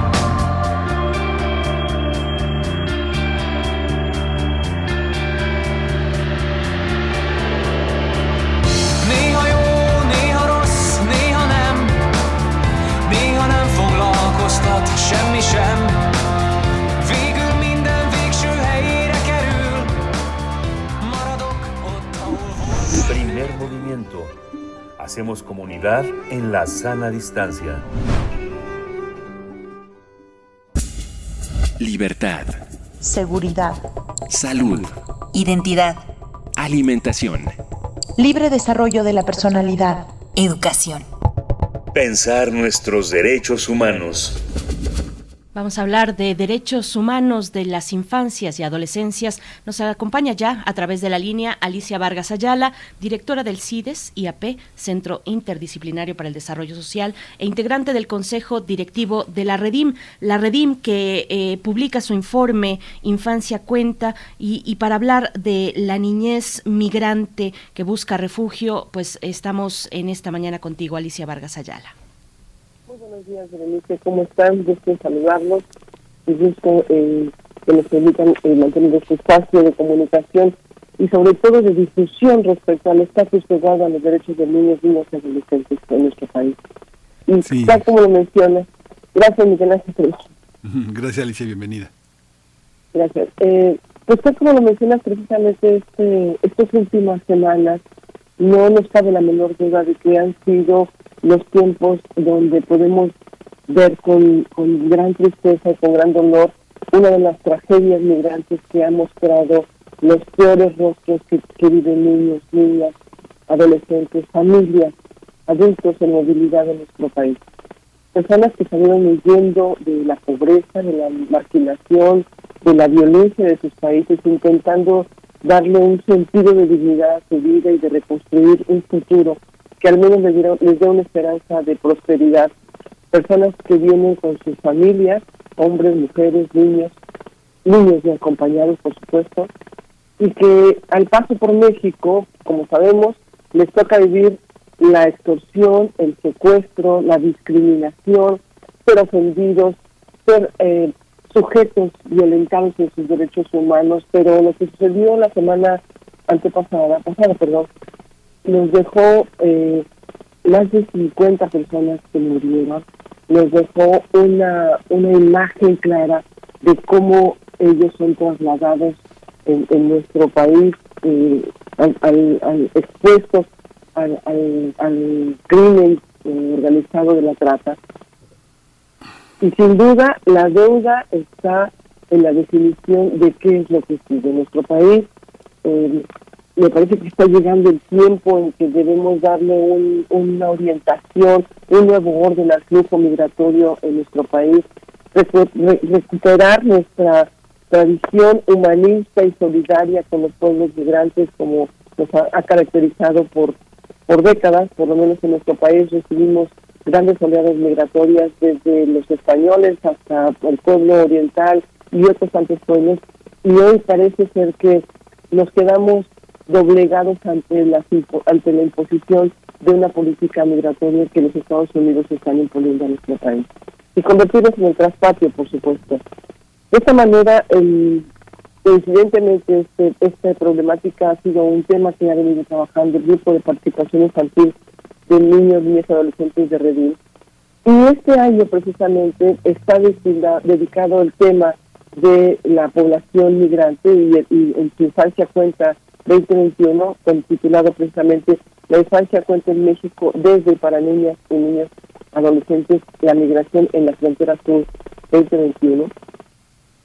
En la presentación que se hizo, las, las infancias de, de- de- que integran este grupo de participación verdaderamente, genuinamente, muestran su preocupación por lo que está sucediendo con las niñas y niños que llegan a nuestro país y que encuentran una condición de alta vulnerabilidad. ¿De dónde vienen?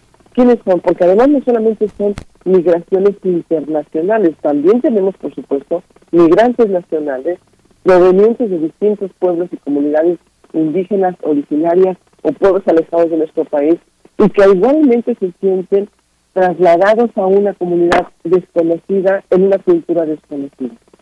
Los niños y las niñas que llegan a la Ciudad de México, que atraviesan por la ciudad, que llegan a, a- a- lugares como, eh, no sé, estoy pensando ahora en el, en el documento dedicado a la infancia trabajadora eh, que llega a Guanajuato. Vienen de distintos lugares, de Chiapas, de Veracruz, de Tabasco, de Tamaulipas, son niñas y niños que fueron trasladados en condiciones verdaderamente de, eh, de, desa- de desahucio. Dejaron sus pueblos, dejaron sus casas, dejaron sus escuelas, dejaron sus amigos, tomaron sus pocas pertenencias para poderse trasladar. Los los el centro migrante de donde viene, 98.2% proviene de nuestro, del triángulo, perdón, del triángulo migratorio norte, que son principalmente Nicaragua, el centro, el centro centroamericano, Nicaragua, Guatemala, El Salvador, Honduras. Y esta población está llegando solamente en 1.1% vienen de Nicaragua y de los estados, y de, perdón, de estados centroamericanos. Eh, tenemos una población que también está llegando de América del Sur, eh, están llegando de África y hay un trayecto migratorio que viene de Asia, donde el solamente pensar el la, la, la, vida que han tenido que, vivir mientras se están trasladando deja una angustia en las familias. Por ejemplo, viajan solos, vienen con hambre, vienen con frío, expuestos a enfermedades, eh, la bestia ha sido un ejemplo este, clarísimo de diversos eh, accidentes que han tenido niños y niñas. Y solamente por recordar ahorita algunos, tengo en la mente el choque de dos autos en Chiapas donde murieron 12 personas calcinadas en noviembre de este año. En octubre volcó una camioneta en Veracruz que dejó cuatro muertos. Y así tenemos otros tantos accidentes que han venido ocurriendo precisamente con la comunidad migratoria. Eh, hay que agregar por último, señalar que de acuerdo con boletines estadísticos de la Unidad de Política Migratoria de la Secretaría de Gobernación, de enero a octubre 2021, 19.793 personas de 0 a 17 años fueron repatriadas de los Estados Unidos a México. Esto representa un aumento de 105.4% respecto a la cantidad de repatriaciones de niñas, niños y adolescentes que tuvo lugar de enero a octubre de 2020. Nuestro gobierno ha realizado 48.707 detenciones de migración entre los 0 y 17 años, 41% de mujeres, 58.9% de hombres. Esto representa un incremento de 402.5% de la cantidad de niños y adolescentes migrantes detenidos en nuestro país. Es decir, tenemos claramente definida una un endurecimiento en la detención para la repatriación de niños, niñas y adolescentes de familias completas en nuestro país. Eh, la historia de nuestro país se ha configurado a partir de grandes oleadas migratorias. Quizá estos tiempos son para regresar, como decía hace rato, a reflexionar, a revisar qué es lo que está sucediendo. Mostrar nuestra cara más sensible respecto a la condición de vulnerabilidad que viven los niños y los adolescentes. Tenemos una larguísima trayectoria, una larguísima historia donde los adolescentes han sido pilar estratégico de la construcción de ciudades, de pueblos, eh, productores en nuestro país, porque son fuerza de trabajo, porque se han convertido en, la mano eh, que sostiene muchas, muchas, en muchas ocasiones la economía de, nuestros, de nuestras familias. No tenemos por qué entonces convertir y, criminalizar a los adolescentes en víctimas de eh, la militarización, de los, del endurecimiento de las, de las medidas de seguridad, porque no son criminales, porque no tienen que ser tratados como criminales.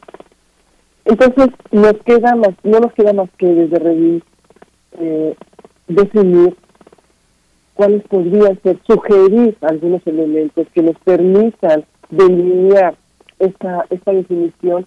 Y esto, por cierto, ya como comercial, quiero decir que les recomendamos leer nuestra infancia cuenta eh, eh, dedicada a la, a la migración este año.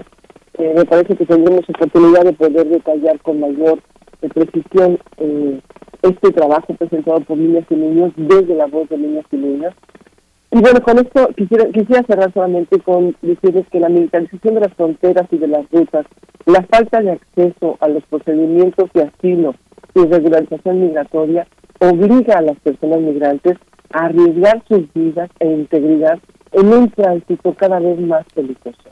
Las organizaciones de la sociedad civil hemos denunciado constantemente el endurecimiento de las políticas migratorias y la, y la externalización de las fronteras como consecuencia de el, como, como consecuencia del aumento de delitos y violaciones de derechos humanos en contra de la población migrante, solicitante de asilo y refugiado en México. Recientemente el gobierno mexicano aceptó volver a implementar el programa Quédate en México, lo que implica que las personas solicitantes de asilo en Estados Unidos permanezcan en nuestro país mientras dure el procedimiento. Esto viola todos los derechos a estar en el país que ellos y ellas consideran un país seguro, exponiendo a las personas a múltiples factores y contextos de riesgo y vulnerabilidad frente al crimen organizado que no, no hemos podido controlar en nuestro país. Hemos visto entonces que nuestro gobierno en este tipo de casos es apagar el fuego sin buscar las causas de fondo, es decir, mostrar en estos momentos su voluntad, pero dejando luego a las familias de las víctimas sin acceso a medidas de asistencia, sin verdad, justicia y reparación. Hasta aquí mi comentario para esta momento. Gracias, Alicia Vargas Ayala. Pues eh, reiteramos la invitación a acercarse a este informe. Nuestra infancia cuenta. Y, y, bueno, solamente decir que lo ocurrido el jueves pasado en el estado de Chiapas, este trágico accidente, además de reflejar la, la urgencia de de, de, ver, de observar y de atajar cómo están funcionando las redes de transporte y de, de, trata de las personas migrantes y su colusión con las autoridades, porque pasaron varios retenes ahí. Eh, además de esa cuestión, yo creo que sí hay que mirar ese momento como un antes y un después en nuestra postura frente al fenómeno migrante. Eh, eh, no podemos dejarlo pasar. de verdad tiene que ser un parteaguas porque ahí nos demuestra una magnitud dramática del fenómeno migrante y te agradecemos que lo enfoques eh, como, como siempre en este espacio con, con, la infancia, con la niñez y con la, la adolescencia y pues bueno, te, te, agradecemos, te deseamos lo mejor en este año. Nosotros estaremos... La, la, próxima semana estamos todavía en vivo, eh, pero Así. contigo ya nos encontramos hasta el próximo año. Te deseamos lo Así. mejor, eh, Alicia Vargas Ayala. Gracias, Berenice. Gracias, Miguel Ángel. Muchas gracias por el espacio y les deseo feliz Navidad a todos nuestros equipos que han sido seguidores de este programa. Muchas gracias. Muchas gracias. Bien, pues ya nos dieron las 10, ya nos vamos, Berenice. Este, nos encontramos mañana en este mismo espacio. Gracias por su preferencia. Quédese en Radio UNAM. Esto fue Primer Movimiento. El mundo desde la universidad. Radio UNAM presentó Primer Movimiento. El mundo desde la universidad. Con Berenice Camacho y Miguel Ángel Quemain en la conducción. Frida Saldívar y Violeta Berber, producción. Antonio Quijano y Patricia Zavala, noticias. Miriam Trejo y Rodrigo Mota, coordinadores e invitados. Tamara Quirós, redes sociales. Arturo González y Socorro Montes, operación técnica. Servicio social, Lisette Pérez e Iván Chavarría. Locución, Tessa Uribe y Juan Stack. Quédate en sintonía con Radio UNAM. Experiencia sonora.